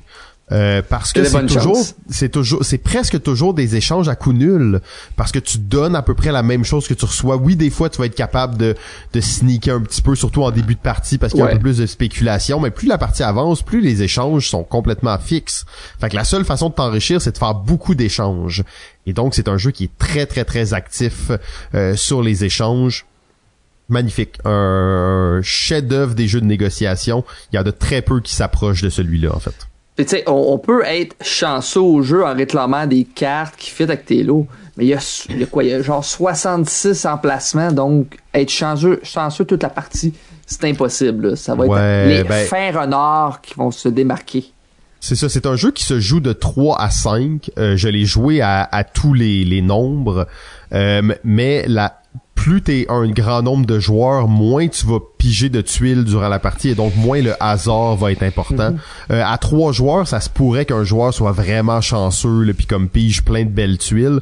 Euh, à cinq, là, t'as beau être chanceux, t'auras jamais assez de tuiles pour faire des gros, des grosses réalisations. Et euh, oui, à 5 joueurs, c'est, c'est, le maximum. Quoi qu'à 3, avec des bons joueurs, c'est tout aussi le fun. Euh, on l'a joué beaucoup à tout le nombre des joueurs possibles, mais à 5, ça reste quand même quelque chose de très intéressant. Mais ça reste un jeu très euh, dépendant du groupe, bien évidemment. Je l'ai joué, moi, je pense, à 4 joueurs dans, dans une soirée où est-ce qu'on le présentait, justement. Puis c'était des inconnus. Mais ça a quand même bien marché. Mais je vois très bien ça dans une convention ou dans une soirée avec des amis, là avec de la bière ou des choses comme ça, puis ça va être mémorable.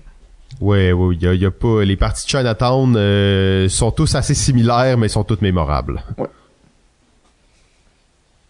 Euh, excellent. Ben, euh, Sylvain, on va passer à toi. Oui, je vais parler d'un d'un jeu de cartes. apples to Apples. J'ai jamais entendu parler. Qu'est-ce que c'est ça? Ça dit rien? Non, je connais pas ça. Ok, c'est correct pas de problème. Prochain, ça doit pas être si populaire que ça. Là. Je vais vous expliquer ce que c'est. Euh, le jeu est écrit par deux mm, monsieur, un certain Matthew Kirby puis un certain Mark Alan Osterhaus. Euh, après vérification, ils n'ont pas fait grand chose. À part les 75 extensions de. ouais, c'est ça, extensions et variations de Apples to Apples. Euh, leur euh, ludographie n'est pas très pas très développée, mais par contre, je tiens à souligner que le jeu est illustré par un certain John Kovalik. Est-ce que ça vous dit quelque chose, messieurs? John Kovalik. Non. Euh, c'est un gars qui fait une BD qui s'appelle The Dork Tower. Euh, mais aussi, c'est l'illustrateur de Munchkin. Ah. C'est l'illustrateur de la nouvelle boîte de Cash and Gun. C'est aussi ah. l'illustrateur du jeu chez Geeks. Euh, ouais, mais là, j'allais dire, c'est-tu l'illustrateur de chez Geeks aussi? Fait que... C'est ça, exactement. C'est un illustrateur quand même qui a un style de dessin qu'on reconnaît. Ouais, c'est vrai, euh, tout de suite. Très particulier. Des gros euh, nez très BD, là. Des gros nez. Euh, ouais, ouais, Effectivement, ben c'est un gars qui fait de la BD sous format un peu, tu sais, comme les strips, là, les, les, les trucs qu'on dans les, le ça remonte, là, mais dans les journaux, euh, tu sais, les, des, les, Calvin et Hobbes, puis ouais, c'est ça. il en fait encore, hein, 14, 14 novembre 2022, il, il vient d'en Oui, ça tourne depuis, euh, depuis super longtemps, là, la, la Dork Tower, puis c'est, c'est, c'est une petite BD geek, là. Euh, mais c'est ça. Euh, John Kovalik, en fait, c'est c'est le cofondateur aussi, en plus d'être illustrateur, de Out of the Box Games, qui est l'éditeur du jeu Apple sur Apple. Donc c'est pratique quand t'es fondateur, mm. puis que t'es mm. illustrateur, tu peux, ça coûte moins cher les illustrations. Et il fait partie euh, du fameux ou pas, ça dépend de à quel point vous êtes intéressé du, au milieu du jeu, mais du Origins Hall of Fame. On y oh. trouve Gygax, Tom Shaw, Arneson, Steve Jackson, Richard Garfield, on le nomme une deuxième fois, Catala, le Docteur Tuber, à peu près tous des noms que vous avez entendus euh, à Balado Ludique si vous suivez. Hein. Donc, euh, donc c'est rare, euh, à mon sens, qu'un illustrateur soit connu et reconnu dans le milieu du jeu de société. Mm. Euh, c'est rare que des des des, des gens disent ah oui, cet illustrateur-là, je l'aime, c'est pour ça que j'ai été attiré vers ce jeu-là. Ils vont, on va peut-être faire dire, ah, il me semble que ça ressemble à tel jeu. Hmm, donc, en plus, qu'il y ait une reconnaissance dans le Origins Hall of Fame, hein, qui, est, qui est dans le fond un un, panthéon euh, de gens marquants dans le milieu du jeu. Euh, c'est à souligner. À mon ouais, disons que les artistes, on dirait, sont un petit peu plus reconnus dans les dernières années. Je pense que dans ces années-là, c'était moins fréquent de faire comme Ah oh, oui, cet artiste-là, je l'aime beaucoup. Effectivement, je suis d'accord avec toi que c'est peut-être quelque chose qu'on voit un peu plus aujourd'hui, mais ça reste quand même que si tu regardes des fils de discussion style jeu de société Québec, c'est rare qu'on va voir une mention d'un euh, d'un illustrateur ou d'une illustratrice. Euh, c'est pas un sujet de discussion euh, dans le milieu du jeu, alors que c'est tellement important les illustrations. ça, dans le sens où ça, ça donne une vibe à un jeu, ça te, ça te donne envie de l'essayer, ça te, ça te parle, c'est évocateur. Donc, euh, donc, euh, je profite d'Apples to Apples pour dévier, pour parler un peu d'illustration et d'illustrateur.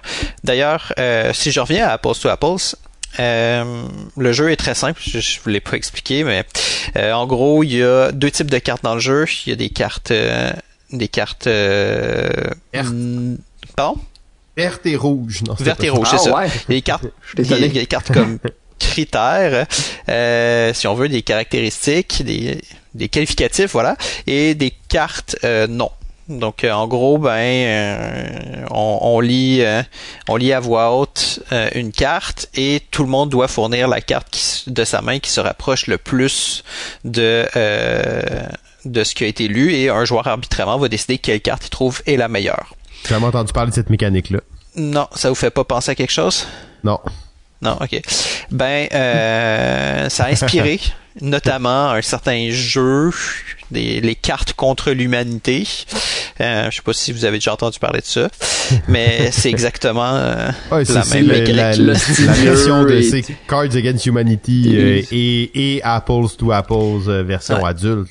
C'est ça, exactement, mais c'est le même, exactement le même principe. Euh, donc c'est un principe qui est tout simple, tout bête et euh, et donc euh, à l'époque, Apples to Apples avait gagné le prix Mensa Select. Hmm. On a déjà parlé de ça. Oui, on, a, on en a parlé la semaine prochaine. Ah oui, ok, c'est bon. la Mensa Select, qui est bon, la Mensa, qui est le regroupement, un regroupement de gens avec un QI plus haut que la moyenne, voilà. Mais c'est drôle que ce soit un petit jeu d'association de mots euh, qui reçoivent euh, le, prix euh, cette année-là. Et bref, donc donc voilà. Donc j'ai utilisé un peu Apples to Apples pour parler d'illustrateurs parce que je crois que c'est ce sont des gens qu'il ne faut pas qu'il ne faut pas oublier dans dans les dans l'univers du jeu. Oh, euh, Sylvain, allez, enchaîne avec. J'enchaîne. Le jeu mythique. le jeu mythique. de balado. Ben, je, j'hésitais à en parler. Euh, je me disais. Non, mais c'est parce que est-ce que est-ce que je peux vraiment parler de ce jeu-là tellement qu'il a une aura forte? Je vais je vais je vais clairement être euh, bien en dessous de tout ce qu'il mériterait, tout ce qui mériterait d'être dit sur ce jeu. Euh, mais je vais, je vais quand même y aller. Je parle évidemment. le nommer, sinon on va se faire tirer des roches. Ouais, ouais, Je, vais parler du meilleur jeu au monde. Ricochet Robot. Ricochet Robot, Alex Cinq. Randolph. 5. 5. 5 moves. 4. Euh, je viens de le voir en 27. D'accord, je l'ai vu en 27, mais c'est correct, je suis prêt à accepter le 5. Ah, je me euh, souviens plus comment. ça veut dire que c'est moi qu'il faut qu'il monte mon 27 vu que personne ne se souvient, c'est ça? Donc, euh, Ricochet Robot, euh, comment vous l'expliquez? C'est un casse-tête euh, collectif qui se joue de 1 jusqu'à infinité de joueurs tant que vous pouvez mettre du monde autour de la table. Vous pouvez même le mettre sur un projecteur. Il n'y a même pas besoin de toucher au matériel pour jouer à ce jeu-là. le principe est assez simple. On a un plateau de jeu composé de quatre tuiles, quatre grosses tuiles. Chaque tuile est subdivisée en cases. Il y a sur ces cases-là, à certains endroits, des murs et aléatoirement placés des robots euh, qui sont des pions. Et l'idée, c'est de, à chaque tour, déplacer un robot d'une couleur spécifique sur une case spécifique en le moins de déplacement possible. Un déplacement étant, le robot fait une ligne droite jusqu'à ce qu'il frappe un mur ou un autre robot. Ça rappelle les puzzles dans Link ou dans Pokémon où t'es sur de la glace, dans Zelda, là, où t'es sur de la glace, puis là tu mm. pars dans une direction, puis là tu vas jusqu'à un mur. Là, exact, c'est exactement ça. C'est un très bon exemple pour euh, ceux et celles qui n'auraient jamais joué au meilleur jeu du monde. Euh... C'est quoi leur problème? Vous écoutez le balado ludique puis vous avez jamais joué à Ricochet Robot. On la veut pas votre écoute. non non, excusez. Je me donc, Ricochet Robot. il y a beaucoup de choses à dire dessus. Je vais quand même commencer par, euh, parce que Simon en parle, par dire qu'il y a quand même eu le tournoi mondial de Ricochet Robot qui a été organisé par Balado Ludique. Ben oui, absolument. Je me suis fait éliminer en première ronde? Oh, shit. Ouais, dont votre humble serviteur qui s'est retrouvé en finale hein, et j'ai malheureusement perdu. J'ai dû m'incliner en finale. Oh, C'était arrangé. Mais on avait fait le vrai... L'antidopage avait sorti comment à la fin pour la championne? Ah, c'est correct, elle était legit. Elle était legit. Ouais, par contre, elle avait toute sa horde de supporters qui mettaient une pression supplémentaire. Moi, je suis pas sûr que ça c'était legit. Mais bon, c'est correct, je suis quand même bon joueur, j'accepte ma deuxième position. Considérant qu'il y a eu un vrai tournoi officiel de balado ludique dans les locaux non officiels de balado ludique à l'époque, et j'avais gagné ce tournoi. C'est vrai, je, je l'admets. Je participais pas, moi, par exemple. Hein. Je, je sais plus si tu y jouais, mais c'est sûr que tu étais là. Mais je me souviens plus qui, qui participait. Je me souviens juste que je, je, l'avais gagné. Euh, puis que j'espérais que cette reconnaissance euh, me soit. Ben, tu t'es rendu en finale, là. Ouais. J'attends toujours ma, mon trophée, euh, quelque chose. Là. La parade. Euh, bref, bref, revenons à des trucs sérieux parce que Ricochet Robot, blague à part, on, on, on, on, on niaise là, mais c'est quand même un jeu particulier qui, à mon sens, est très très intéressant. Et il y a beaucoup de choses à dire sur ce jeu. Première chose, été créé par Monsieur Alex Randolph, dont on a déjà parlé précédemment. Celui qui a fait Code 777, euh, What the Heck, Stupide Voto, Incognito, aussi appelé Intrigue à Venise, ou Mae. Donc, vous avez peut-être déjà joué à certains de ces jeux-là. Euh, et euh, de Mae, façon, on n'a pas le droit de parler de ça au podcast. Ah, ok. J'ignorais. Il fallait que tu me donnes le, ouais, excuse-moi, je, l'ai dit un peu en retard, là, mais on peut pas parler d'enculage de tortues ici. Ah, oui, ok. Ok, excusez. Euh, c'est des tortues qui sont une par-dessus les autres. Bref. Euh, de toute façon, c'est pas le jeu dont, dont je vous parle. Et donc, Ricochet Robot, euh, il y a quatre éditions à ce jour. Euh, il y a une édition originale avec les quatre robots, t'as une édition avec un robot noir, t'as une édition avec un robot argenté, et t'as un, un avec des plateaux supplémentaires et avec des murs de couleurs que certains robots peuvent traverser et pas d'autres. Et ceux qui ne peuvent pas traverser, ils rebondissent à 45 euh, les murs euh, diagonales. À 90. Ben, ils, sont, ils sont placés à 45 et ils rebondissent à 90. Oui. Voilà. Donc, euh, ça ajoute tout un nouveau dosage de, de, calcul et de complexité euh, hein, pour les aficionados de jeu. D'un côté des plateaux, il y a, ces murs-là, de l'autre côté, il ne les a pas. Donc, il y a plusieurs versions du jeu qui existent. Puis la dernière en date, celle de Zeman Games, a 8, ben, 8 tuiles je rappelle qu'une partie est composée de 4 tuiles, donc on a 1500 combinaisons possibles de plateaux différents. Je sais pas à quoi ça sert, dans le sens où, étant donné que le jeu, même avec quatre plateaux, qui est toujours différent, parce que les robots se déplacent, on peut les placer n'importe où au début de la partie, ça change rien, ils n'ont pas de position de départ, mais ça reste quand même un jeu euh, avec une mathématique vraiment particulière. D'ailleurs, à ce sujet, euh, j'ai trouvé sur BGG des, des geeks informatiques qui se sont mis à calculer avec le jeu de base seulement, donc pas de robot particulier, pas de, de, de mur à 45 degrés, bla. Euh, toutes les possibilités de, de, de, de, résolution de tous les placements initiaux possibles. Et euh, ça, ça, a pris 5 jours à la machine, ils ont calculé 10 trillions de possibilités. Et le, la, combinaison la plus complexe se fait en 25 déplacements de robots. Wow, ça c'est beaucoup, juste pour vous dire, parce que la plupart des ordis, ils le font en 7, même des fois mm. beaucoup moins, là, mais 7 c'est déjà beaucoup. Là. Wow. Ouais, c'est ça. Donc, donc c'est possible de monter jusqu'à 25. Ah, c'est cool de savoir ça. C'est intéressant. Euh, sinon, euh, il existe de façon non officielle euh, un une espèce de, de recueil de 50 variantes, une cinquantaine, peut-être un petit peu plus, de variantes maison avec le robot argenté ou le robot noir, dépendamment de la version que vous avez. Donc, par exemple, ce robot-là se déplace uniquement en diagonale, ou il peut traverser le plateau comme un Pac-Man, ou lorsqu'il touche un robot puis qu'il se déplace ensuite, il se déplace avec ce robot-là, il le traîne, genre. Euh, le, ce robot-là dispose d'un laser qui peut détruire des murs. Il y a vraiment. Wow. Étant donné que Ricochet Robot est d'une simplicité, c'est facile de le modifier. C'est facile de le modifier et d'amener des, des, des, des, nouvelles façons de faire des puzzles encore plus. Euh, mais nous, on jouait beaucoup sur. Euh, on plaçait les, les quatre plateaux, mais pas en carré. Dans le fond, on les plaçait n'importe comment, même que des fois, ils étaient pas comme alignés. Les quatre étaient mm. un sur la même ligne. Des fois, ils étaient en mm. diagonale. Ça, on a joué beaucoup avec des, euh, des, des, des configurations de plateaux mm. un peu différentes, mais c'est vrai, comme tu dis, il est tellement facile à modifier, en fait. Ouais, c'est c'est c'est un en fait, c'est sa simplicité et son unicité qui en fait vraiment un jeu hors Mm. norme euh, et élégant. Je le trouve très élégant ah, en fait c'est- comme jeu. c'est- C'est un des jeux. Puis tu sais, tu disais le meilleur jeu. Bon, tu sais, c'est- je pense que c'est pas pour tout le monde. Non, c'est pour clair. moi, c'est un incontournable. C'est un jeu. Je parlais tantôt de Chinatown. Euh, Ricochet Robot fait partie probablement du top 10 des jeux que j'ai le plus joué dans ma vie. Euh, encore une fois, tu sais, quand c'est les rassemblements de famille ou d'amis, c'est pas rare qu'il y ait un ricochet robot qui va sortir, puis il y a une partie qui va s'improviser. Mm. Les gens arrivent, gagnent deux trois jetons, partent, d'autres restent, d'autres euh, les remplacent. C'est c'est un jeu très euh, flexible dans sa forme aussi, mais tu sais quand on pense que le jeu est un exercice pour le cerveau, ricochet robot, c'est un exercice pour le cerveau oui. Ouais. ton cerveau clairement. apprend à penser en termes de ricochet robot, tu t'améliores dans le jeu, tu développes des manières de penser euh, et tu sens la, la, la tu sens ton cerveau qui surchauffe, mais tu sens aussi la gratification de trouver une bonne solution.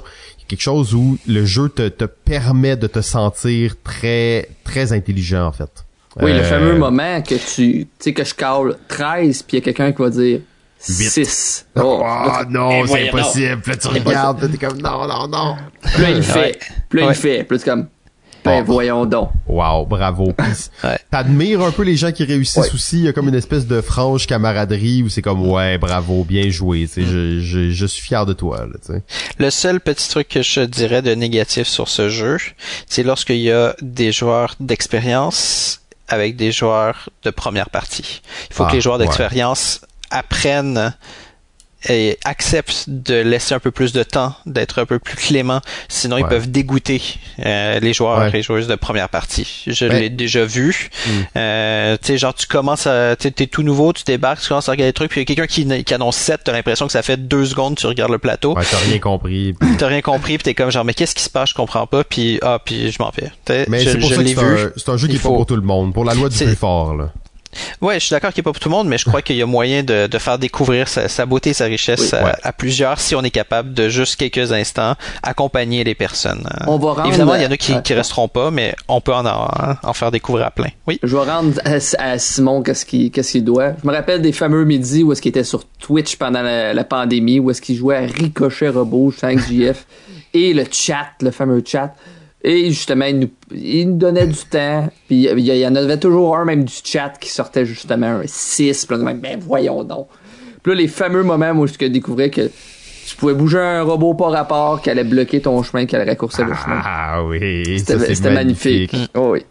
Euh, nous, on joue toujours. Ben, je dois vous avouer que nous, on n'est pas très clément avec les, les, les gens qui viennent jouer dans notre bande à ce jeu-là. Euh, on joue la, la, la loi de la jungle, mais on, on met tout le temps la règle, par contre, qui permet de euh, si t'as moins de points Oui. qu'une autre personne d'égaliser la mise. Fait que si j'ai dit 6 mais que j'ai ramassé 5 points, puis quelqu'un a 0 points puis dit 6, ben il peut le faire. Fait que ça permet aux nouveaux joueurs de se dire OK, ça se fait en 6, je vais essayer de le trouver en 6. Fait que je trouvais que c'était Oui. une petite variante qui est quand même Je suis d'accord avec toi, je joue avec ça aussi. Ouais, c'est qui est quand même euh, intéressante et qui permet un petit peu de challenge aussi là.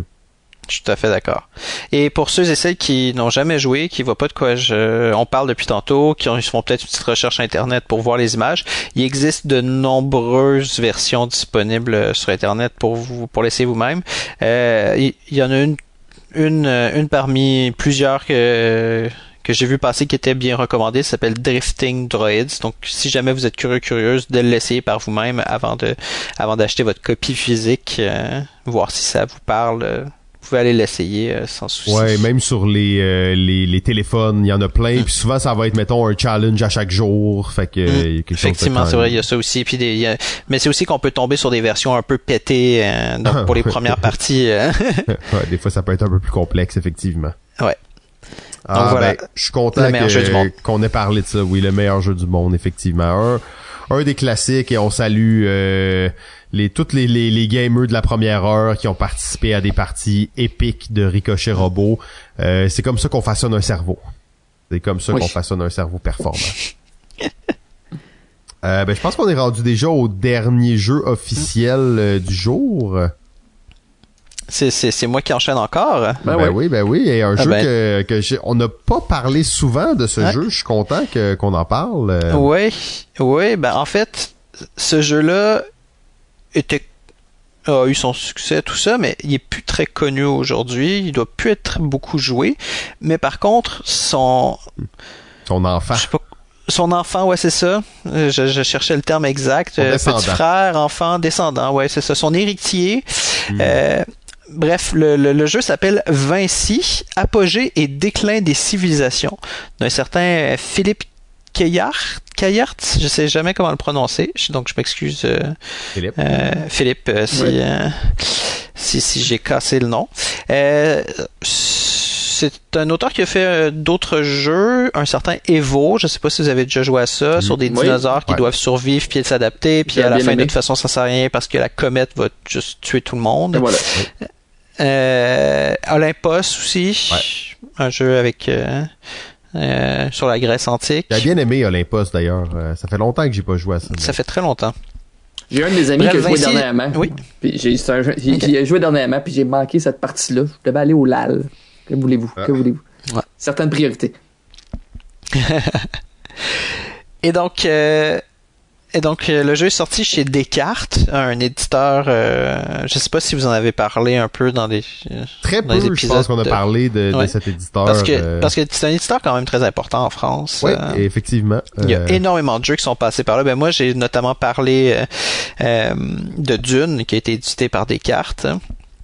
Mais mais il y a eu une période, j'ai l'impression, et là je m'avance un petit peu, Pierre pourra sûrement le confirmer parce qu'il est en France à ce moment-là, où à peu près tous les jeux euh, non euh, non grande surface, là, des, des, des jeux d'amateurs étaient édités en français par des cartes. Euh, quand, quand on regarde dans les années fin 80, début 90, j'ai l'impression qu'il y a que eux, genre. mais bref, je vais revenir au jeu Vinci. Vinci, c'est un jeu de, euh, de développement de civilisation.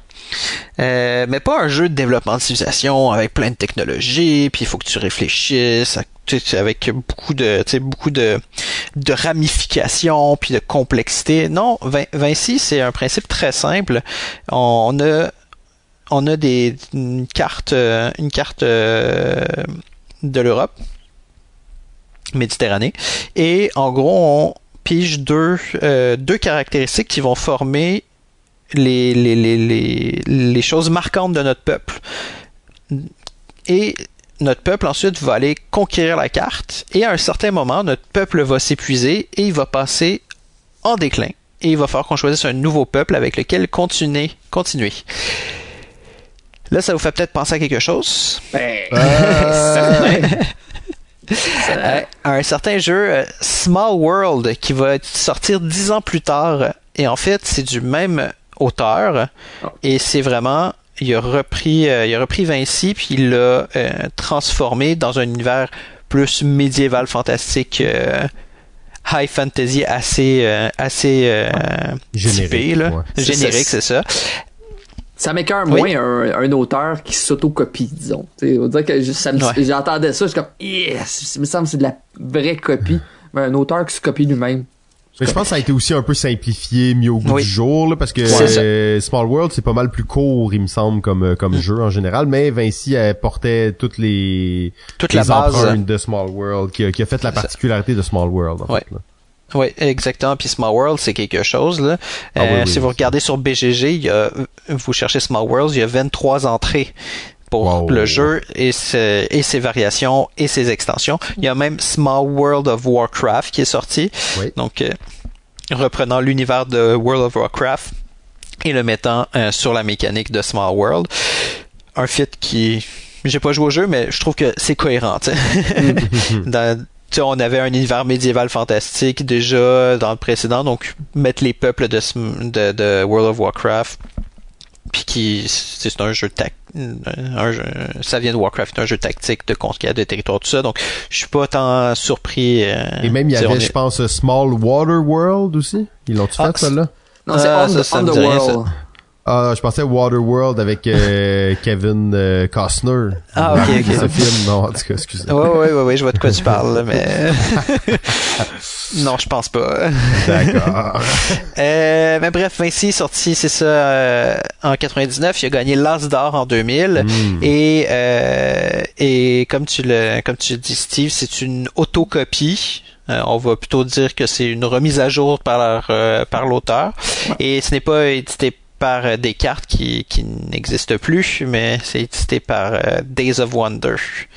une compagnie qui sort quoi un jeu par année, puis généralement son jeu il est quand même assez ben, peut-être pas toutes les années, mais il est quand même assez solide le jeu qui sort. Ouais, leur édition est sans reproche en mm. général. Mm. Du beau matériel, ouais. Euh. Beau visuel, euh, bonne qualité, tout ça. Bref, donc voilà, donc euh, Vinci. Sinon, on peut passer au rafale. Ouais, c'est ça. Il y, a, plein de trucs en rafale. C'est ça. Je regardais, euh, je regardais la liste. Puis là, je savais pas trop où me lancer. donc, je vais te ben, laisser Steve rebondir là-dessus, peut-être. Je vais y aller avec euh, un jeu que Vincent, il va crier au meurtre si on n'en parle pas. C'est le jeu de boss. C'est ça, le jeu de boss de Splatoon Spillin. C'est, c'est, c'est comme dans les deux premiers placements d'ouvriers. Mais qu'est-ce que je trouve spécial quand même, c'est que c'est une mécanique qui a pas été reprise. C'est qu'on a 20 ouvriers. Puis c'est ça que vous avez pour votre partie et que quand vous allez les utiliser, vous n'allez pas les reprendre. Donc vraiment une mécanique spéciale, c'est de un jeu où est-ce que vous allez tenter d'amener certaines personnes qui vont vouloir, euh, en fait, la population va vouloir rentrer à la maison, aller au travail ou retourner au pub. Mais il y a une mécanique de machine à voyager dans le temps. En tout cas, on va rester dans le même moment que comme des pierres du temps. Euh, première édition, c'était, on dirait que c'est le, design graphique a été fait par un enfant, là. C'était incroyable. Mais le jeu, encore aujourd'hui, est complètement d'actualité parce qu'il est d'une efficacité incroyable, justement. Où est-ce que, justement, les prises de décision, il y a des emplacements. Si vous êtes le premier à le faire, vous allez avoir une action plus forte, mais vous allez être le dernier à la faire. Donc, peut-être que les joueurs avant vous vont scraper vos plans. C'est vraiment très particulier et très excellent. Sinon, je peux parler vite vite de d'un autre jeu d'enchères, Ra, justement de encore du Docteur qui, qui, a été, qui va être réédité justement prochainement. Un jeu d'enchères que j'ai joué cette année euh, justement au Diable pour la première fois et que je me suis fait dévisser comme jamais. on parlait du monde qui avait une vingtaine, trentaine de points et que j'avais fini avec six. Six hmm. minables points. C'était un jeu justement euh, d'enchères très efficace. Où est-ce que vous allez avoir, c'est des jetons que vous allez avoir, c'est qu'est-ce que vous allez pouvoir miser. Puis lorsque vous misez, vous gagnez les, les, tuiles qui ont un set collection ou des choses comme ça. Mais vous allez gagner aussi le, jeton de la personne qui l'avait mis avant. Très, très particulier. C'était, euh, c'est vraiment excellent. Ouais, euh, d'ailleurs, ben cette année-là, on a parlé un peu du docteur Shoten Totem aussi sortait. Euh, qui est euh, bon, qui est quand même euh, encore à ce jour un, classique des jeux à deux joueurs. Plein, de choses. Tu veux y aller? Ben, ouais, ben moi j'ai un jeu que j'aimerais vraiment parler. c'est le jeu Pokémon Master Trainer. ce jeu n'a pas n'a pas la meilleure réputation, là, mettons, parce que c'est peut-être pas le meilleur jeu. Euh, mais il y a tout dans ce jeu-là pour qu'il soit vraiment cool et que tu aies le goût de jouer. D'ailleurs, début de la pandémie, on s'est fait une game euh, en virtuel avec JF euh, sur, sur Tabletop Simulator qu'on a streamé, qui est disponible sur notre notre chaîne YouTube. et c'était vraiment comme un, retour dans le temps parce que moi j'avais joué à, dans le, quand c'était peut-être pas quand c'était sorti en 99 mais à cette époque-là c'était un jeu quand même compliqué quand même lourd et tout ça. Mais il y a, vraiment tout ce que tu veux d'un jeu de Pokémon. Tu te promènes tu trouves des Pokémon tu te bats contre le monde tu ramasses tes badges. Tu sais, c'est très immersif très ancré dans la réalité de Pokémon. Euh, en plus toutes les tuiles sont rondes. C'est c'est comme c'est un gros plateau avec toute la la l'univers de Pokémon qui est là je suis allé euh, chez ma belle-mère, suis allé dans le sous-sol où est-ce qu'elle a. C'est des, euh, des ramasseurs là, que j'appelle. Ils ont 22 000 cochonneries dans le sous-sol. Et j'ai vu la copie, c'est le 16 Monopoly, là, la boîte de Pokémon Master Trainer. Et je connaissais pas ça à l'époque. J'ai fait, qu'est-ce que c'est ça? Moi qui étais un, grand amateur de Pokémon. Là. Faudrait jouer au moins une partie de cette affaire-là. Ah oui, non, c'est, c'est, c'est, ça vieillit un petit peu mal. mal 99, plus un jeu pour enfants. Euh, d'ailleurs, je vous recommande la version qui est sur Tabletop qui s'appelle X Edition. Et euh, il y a quelques petites variations, quelques mises à jour, mais euh, intéressant. Eh, eh, eh, le, le côté ambitieux de la chose, c'était vraiment comme vivre l'univers de Pokémon, le jeu de pas le jeu de cartes, le jeu de Game Boy de Oui, Pokémon en jeu de table. Euh, Il y avait tous les Pokémon, il y avait des jetons ronds qui étaient en forme de Pokéball. Euh, vraiment là, c'était euh, très immersif, très fort comme expérience. Même si on est dans une espèce de jeu de parcours où tu déplaces ton ton bonhomme sur un parcours, il y- il y avait quelque chose de vraiment magique là-dedans pour euh, pour nous à ce, à ce moment. D'après moi, Nintendo doit vendre assez cher sa licence de Pokémon vu que ça a jamais été refaite quand même depuis, puis ça pourrait se vendre facilement pour les nostalgiques. Là. J'imagine très bien là dans les prochaines années un genre de Kickstarter de Ah Pokémon euh, Master Trainer euh, revu au goût du jour, ultra narratif à la Gloomhaven là. Peut-être un gros, un gros Charizard là, que tu mets sur le board. Ouais, c'est ça, exact. Des grosses figurines, tout le kit. Euh, Sylvain, je pense que t'en as deux à nous parler, hein, qui sont un peu issus de la même euh, de la même Ouh. trempe. Euh, qui sont issus de la même trempe que des grosses figurines et tout ça. Ouais, ouais, c'est ça, Ouais, les, jeux, ouais, les jeux décoratifs, là. Euh, je sais pas, qu'est-ce que j'avais noté moi? Ah, euh, ben, je sais pas, là j'ai- c'est juste une petite mention rapide, mais j'ai remarqué qu'il y avait 10 jeux de Star Wars hein, qui sont épisode 1 qui sont sortis cette année-là, Comme par hasard. Comme par hasard. Je suis juste allé compter par curiosité. Euh, mais sinon, euh, des trucs que j'ai que j'ai remarqué, euh, il y a euh, c'est c'est pas le premier, mais c'est il y a Zert, Zert, Zert, Zert, Zert, Zert. je l'ai jamais joué, celui-là, Ouais. en fait. euh. Ouais, c'est pas tant pour parler de Zertz, mais ça me fait une petite occasion de parler du GIPF Project. Ils font vraiment exprès. Ils font vraiment exprès. Euh, oui. Ouais, mais euh, ce qu'il y a de particulier, bon, ok, il y a Zertz qui sort cette année-là et qui fait partie du GIF Project, mais la particularité, c'est que euh, sort GIF euh, Project 7.1, euh, qui est dans le fond une micro-extension qui vient changer ton GIF de base, puis que là, tu peux t'amuser à le mixer avec d'autres boîtes, parce que le GIF Project, c'est là l'occasion euh, d'en parler, c'est que c'est un, une série de jeux qui se jouent tous indépendamment les uns des autres, mais que tu peux prendre des pièces de certains pour jouer à des nouveaux jeux. Euh, c'est pas quelque chose qu'on voit souvent, euh, à ma connaissance. Euh, de faire un nouveau jeu, je parle pas, tu sais, genre un Dominion où t'achètes une extension ou une boîte séparée ou ben c'est correct, tu sais, c'est des nouvelles cartes, tu pourrais jouer séparées les deux boîtes ou tu peux les mélanger puis voilà. Non, c'est que là c'est comme des règles différentes, un fonctionnement différent puis des deux naît un nouveau jeu. Je connais Century qui fait ça, Ouais. mais après Ouais. ça, j'en connais pas tellement. Je sais pas si vous vous avez des Il y en a quelques-uns, mais Ouais, il y en a très rare. peu. Très peu, exact. Puis on parlait de Small World tantôt, ils font pas exactement ça, mais tu sais, ils ont comme l'extension tunnel là, qui permet de Ouais. connecter deux, deux plateaux ensemble. Oui, Ouais. c'est vrai. Euh, Mais encore là, je trouve, je trouve qu'on est plus dans l'extension à ce moment-là. tu sais. Ouais. On vient moduler un peu le truc. Là, c'est vraiment, c'est entre les différents jeux de, de GIF, oui, il y a une, une logique générale qui est c'est du jeu abstrait, tout ça, euh, deux joueurs, mais ça reste que les règles sont complètement différentes. C'est des jeux différents. Puis après, tu les mixes, puis tu fais un nouveau jeu avec. Donc, je trouve qu'il y a quelque chose de d'intéressant à souligner là. Voilà. Ça me donne euh, le feeling de 504, là, le, le fameux jeu euh, de Friedman Oui. Freeze. Tu sais, que, où est-ce que tu mixes des, des mécaniques puis ça te fait un jeu. Puis il y a 504 possibilités de jeu euh, à travers euh, la boîte. Là. Mais ça, c'est juste une boîte de jeu. Tu mixes pas des boîtes Ouais. de jeu ensemble. Ouais, c'est ça. Mais effectivement, il y, a- il y a quelque chose de, de ça, effectivement. Mais bref, voilà. Donc, je voulais le souligner plus que euh, en parler en détail, hein, parce que c'est quand même quelque chose de surprenant, même si ça a déjà commencé avant 99. Et euh, je vois Simon que tu pointes euh, un jeu que je suis allé chercher parce que moi je suis allé voir tous les jeux qui sont sortis en 99 pour essayer de voir s'il y a des trucs surprenants et j'ai trouvé un truc surprenant. Tu m'étonnes, Sylvain. je comptais sur toi pour ça. Oui. Je- J'ai pas joué, j'ai aucune idée. Ok, vraiment. C'est juste que quand j'ai vu le titre, j'ai fait what? Ils ont fait un jeu là-dessus, puis ça ouvre euh, un sujet de discussion. Je sais pas s'il nous reste du temps.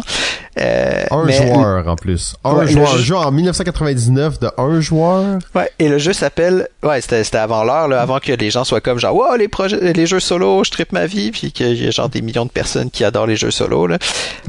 Euh, Nuremberg Trial of the Century. Donc, Si vous connaissez peu ou pas votre euh, histoire euh, période à Candyland, le, le, le plateau. c'est bizarre à dire, mais ouais. Donc, euh, Nuremberg, les procès de Nuremberg, euh, c'est quand ils ont, quand ils ont, euh, quand les Alliés ont jugé les euh, dirigeants nazis pour crimes de guerre. Nice. Donc, ils ont fait un jeu de société là-dessus. Ils ont fait un jeu à un joueur là-dessus. Ils ont fait un jeu qui ressemble à Candyland là-dessus.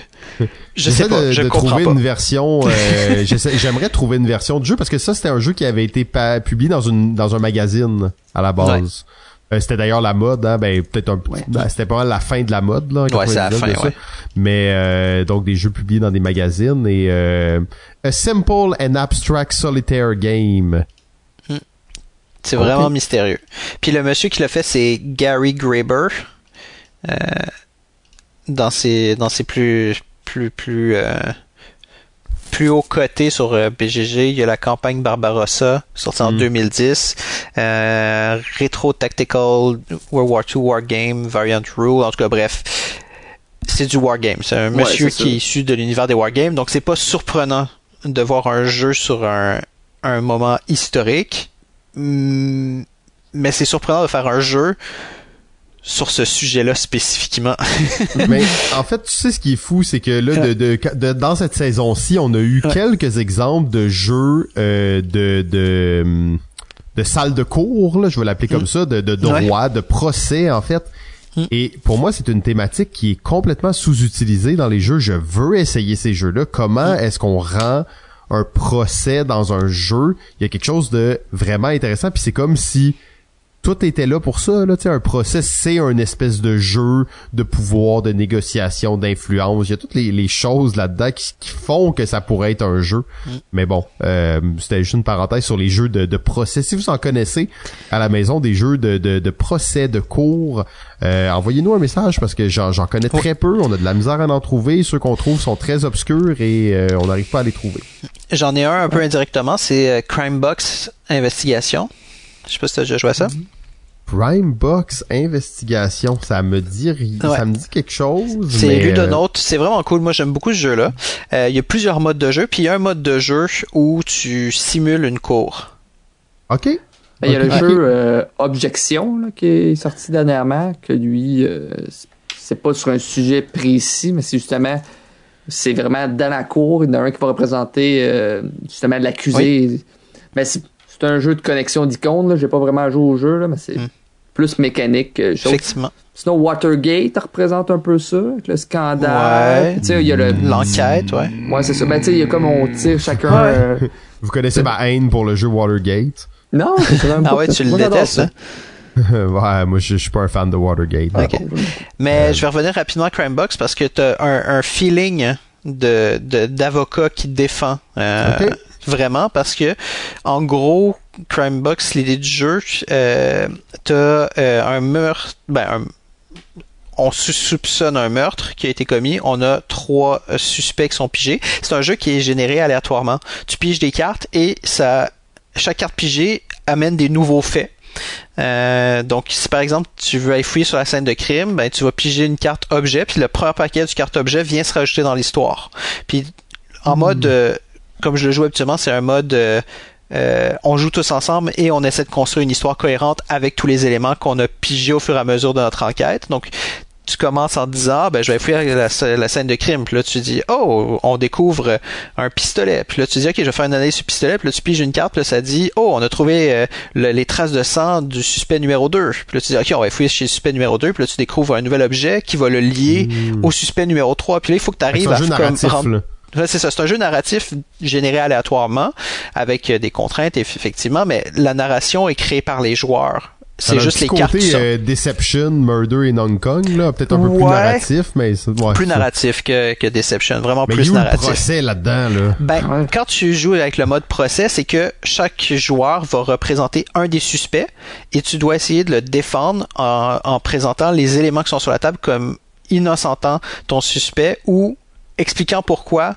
on a trouvé son ADN à tel endroit ou des trucs comme ça pour dire que c'est pas lui qui le fait. Puis il y a un des joueurs qui va être le, le- le juge qui va trancher sur qui a Ah, pour ça que ça me Qui- rappelle Deception. euh, Ouais. C'est comme un peu le contraire, là, mais Ouais. tu sais, il y en a qui... Mais ouais, ok, ah, c'est intéressant. C'est- C'est c'est vrai qu'il y, a- il y a une certaine forme de proximité, mais c'est- mais c'est pas du tout le même. Ouais, euh, l'expérience est vraiment Ouais. différente, ok. Ouais. C'est ça. Mais bref, voilà. Donc, euh, j'aime beaucoup ce petit jeu-là. Euh, J'y joue de temps à autre euh, pour pour pas épuiser, étant donné que les trucs sont générés aléatoirement. Mais bref, on a dévié de notre Nuremberg. Je mets ça dans ma liste. C'était pas sorti en 99, hein, ça, non, 2012, malheureusement. ouais, c'est ça. On est voilà. Mais bref, ça reste quand même que je, je- ça pourquoi j'avais souligné Nuremberg Trial parce que de un c'est surprenant, puis de deux c'est que des sujets comme ça, c'est plus qu'un sujet de cours, tu sais. Ah oui, oui, c'est vrai. C'est pas... euh, oui, oui, c'est- plus dense que ça. C'est ça. Puis c'est surprenant de faire un jeu là-dessus, tu sais. Euh, Mais bref, moi je trouve ça intéressant justement d'aller explorer des avenues euh, hors normes pour des sujets de jeu. Je trouve ça dommage qu'il n'y ait pas la version sur BGG de ce jeu-là. Ouais. Je... Ouais, Je écrire à, à Gary, Gary Graver. euh, ben, messieurs, je pense que ça fait le tour de 1999. Yes. Euh, C'était un plaisir de faire cette année 1999. Je pense qu'on a couvert beaucoup de sujets. Euh, C'est vraiment le, le, le coming of age des années 2000. hein. C'est la fin d'un d'un millénaire 1999. On a comme pas mis vraiment d'emphase là-dessus. On a un peu raté notre intro, là, si je peux euh, me, me le permettre. Mais c'est c'est la, la fin d'un millénaire. On sent qu'on est sur une espèce de, de, de point tournant de l'humanité. Euh, le bug de l'an 2000 est à nos portes et euh, nous sommes en train de devenir des hommes et des femmes du futur. Et le jeu est exactement à ce point tournant. D'un côté, nous avons le procès de Nuremberg, un jeu solitaire qui se trouve à côté de Pokémon Master Trainer. Euh, donc, euh, toute une époque pour vivre, encore une fois. Ouais. Ricochet Robot. Ricochet Robot, le meilleur jeu de tous les temps. Euh, mesdames et messieurs, merci beaucoup pour votre écoute de cet épisode. Euh, Sylvain, Steve, encore une fois, merci beaucoup. Merci à toi. Et on se retrouve la semaine prochaine. Ciao.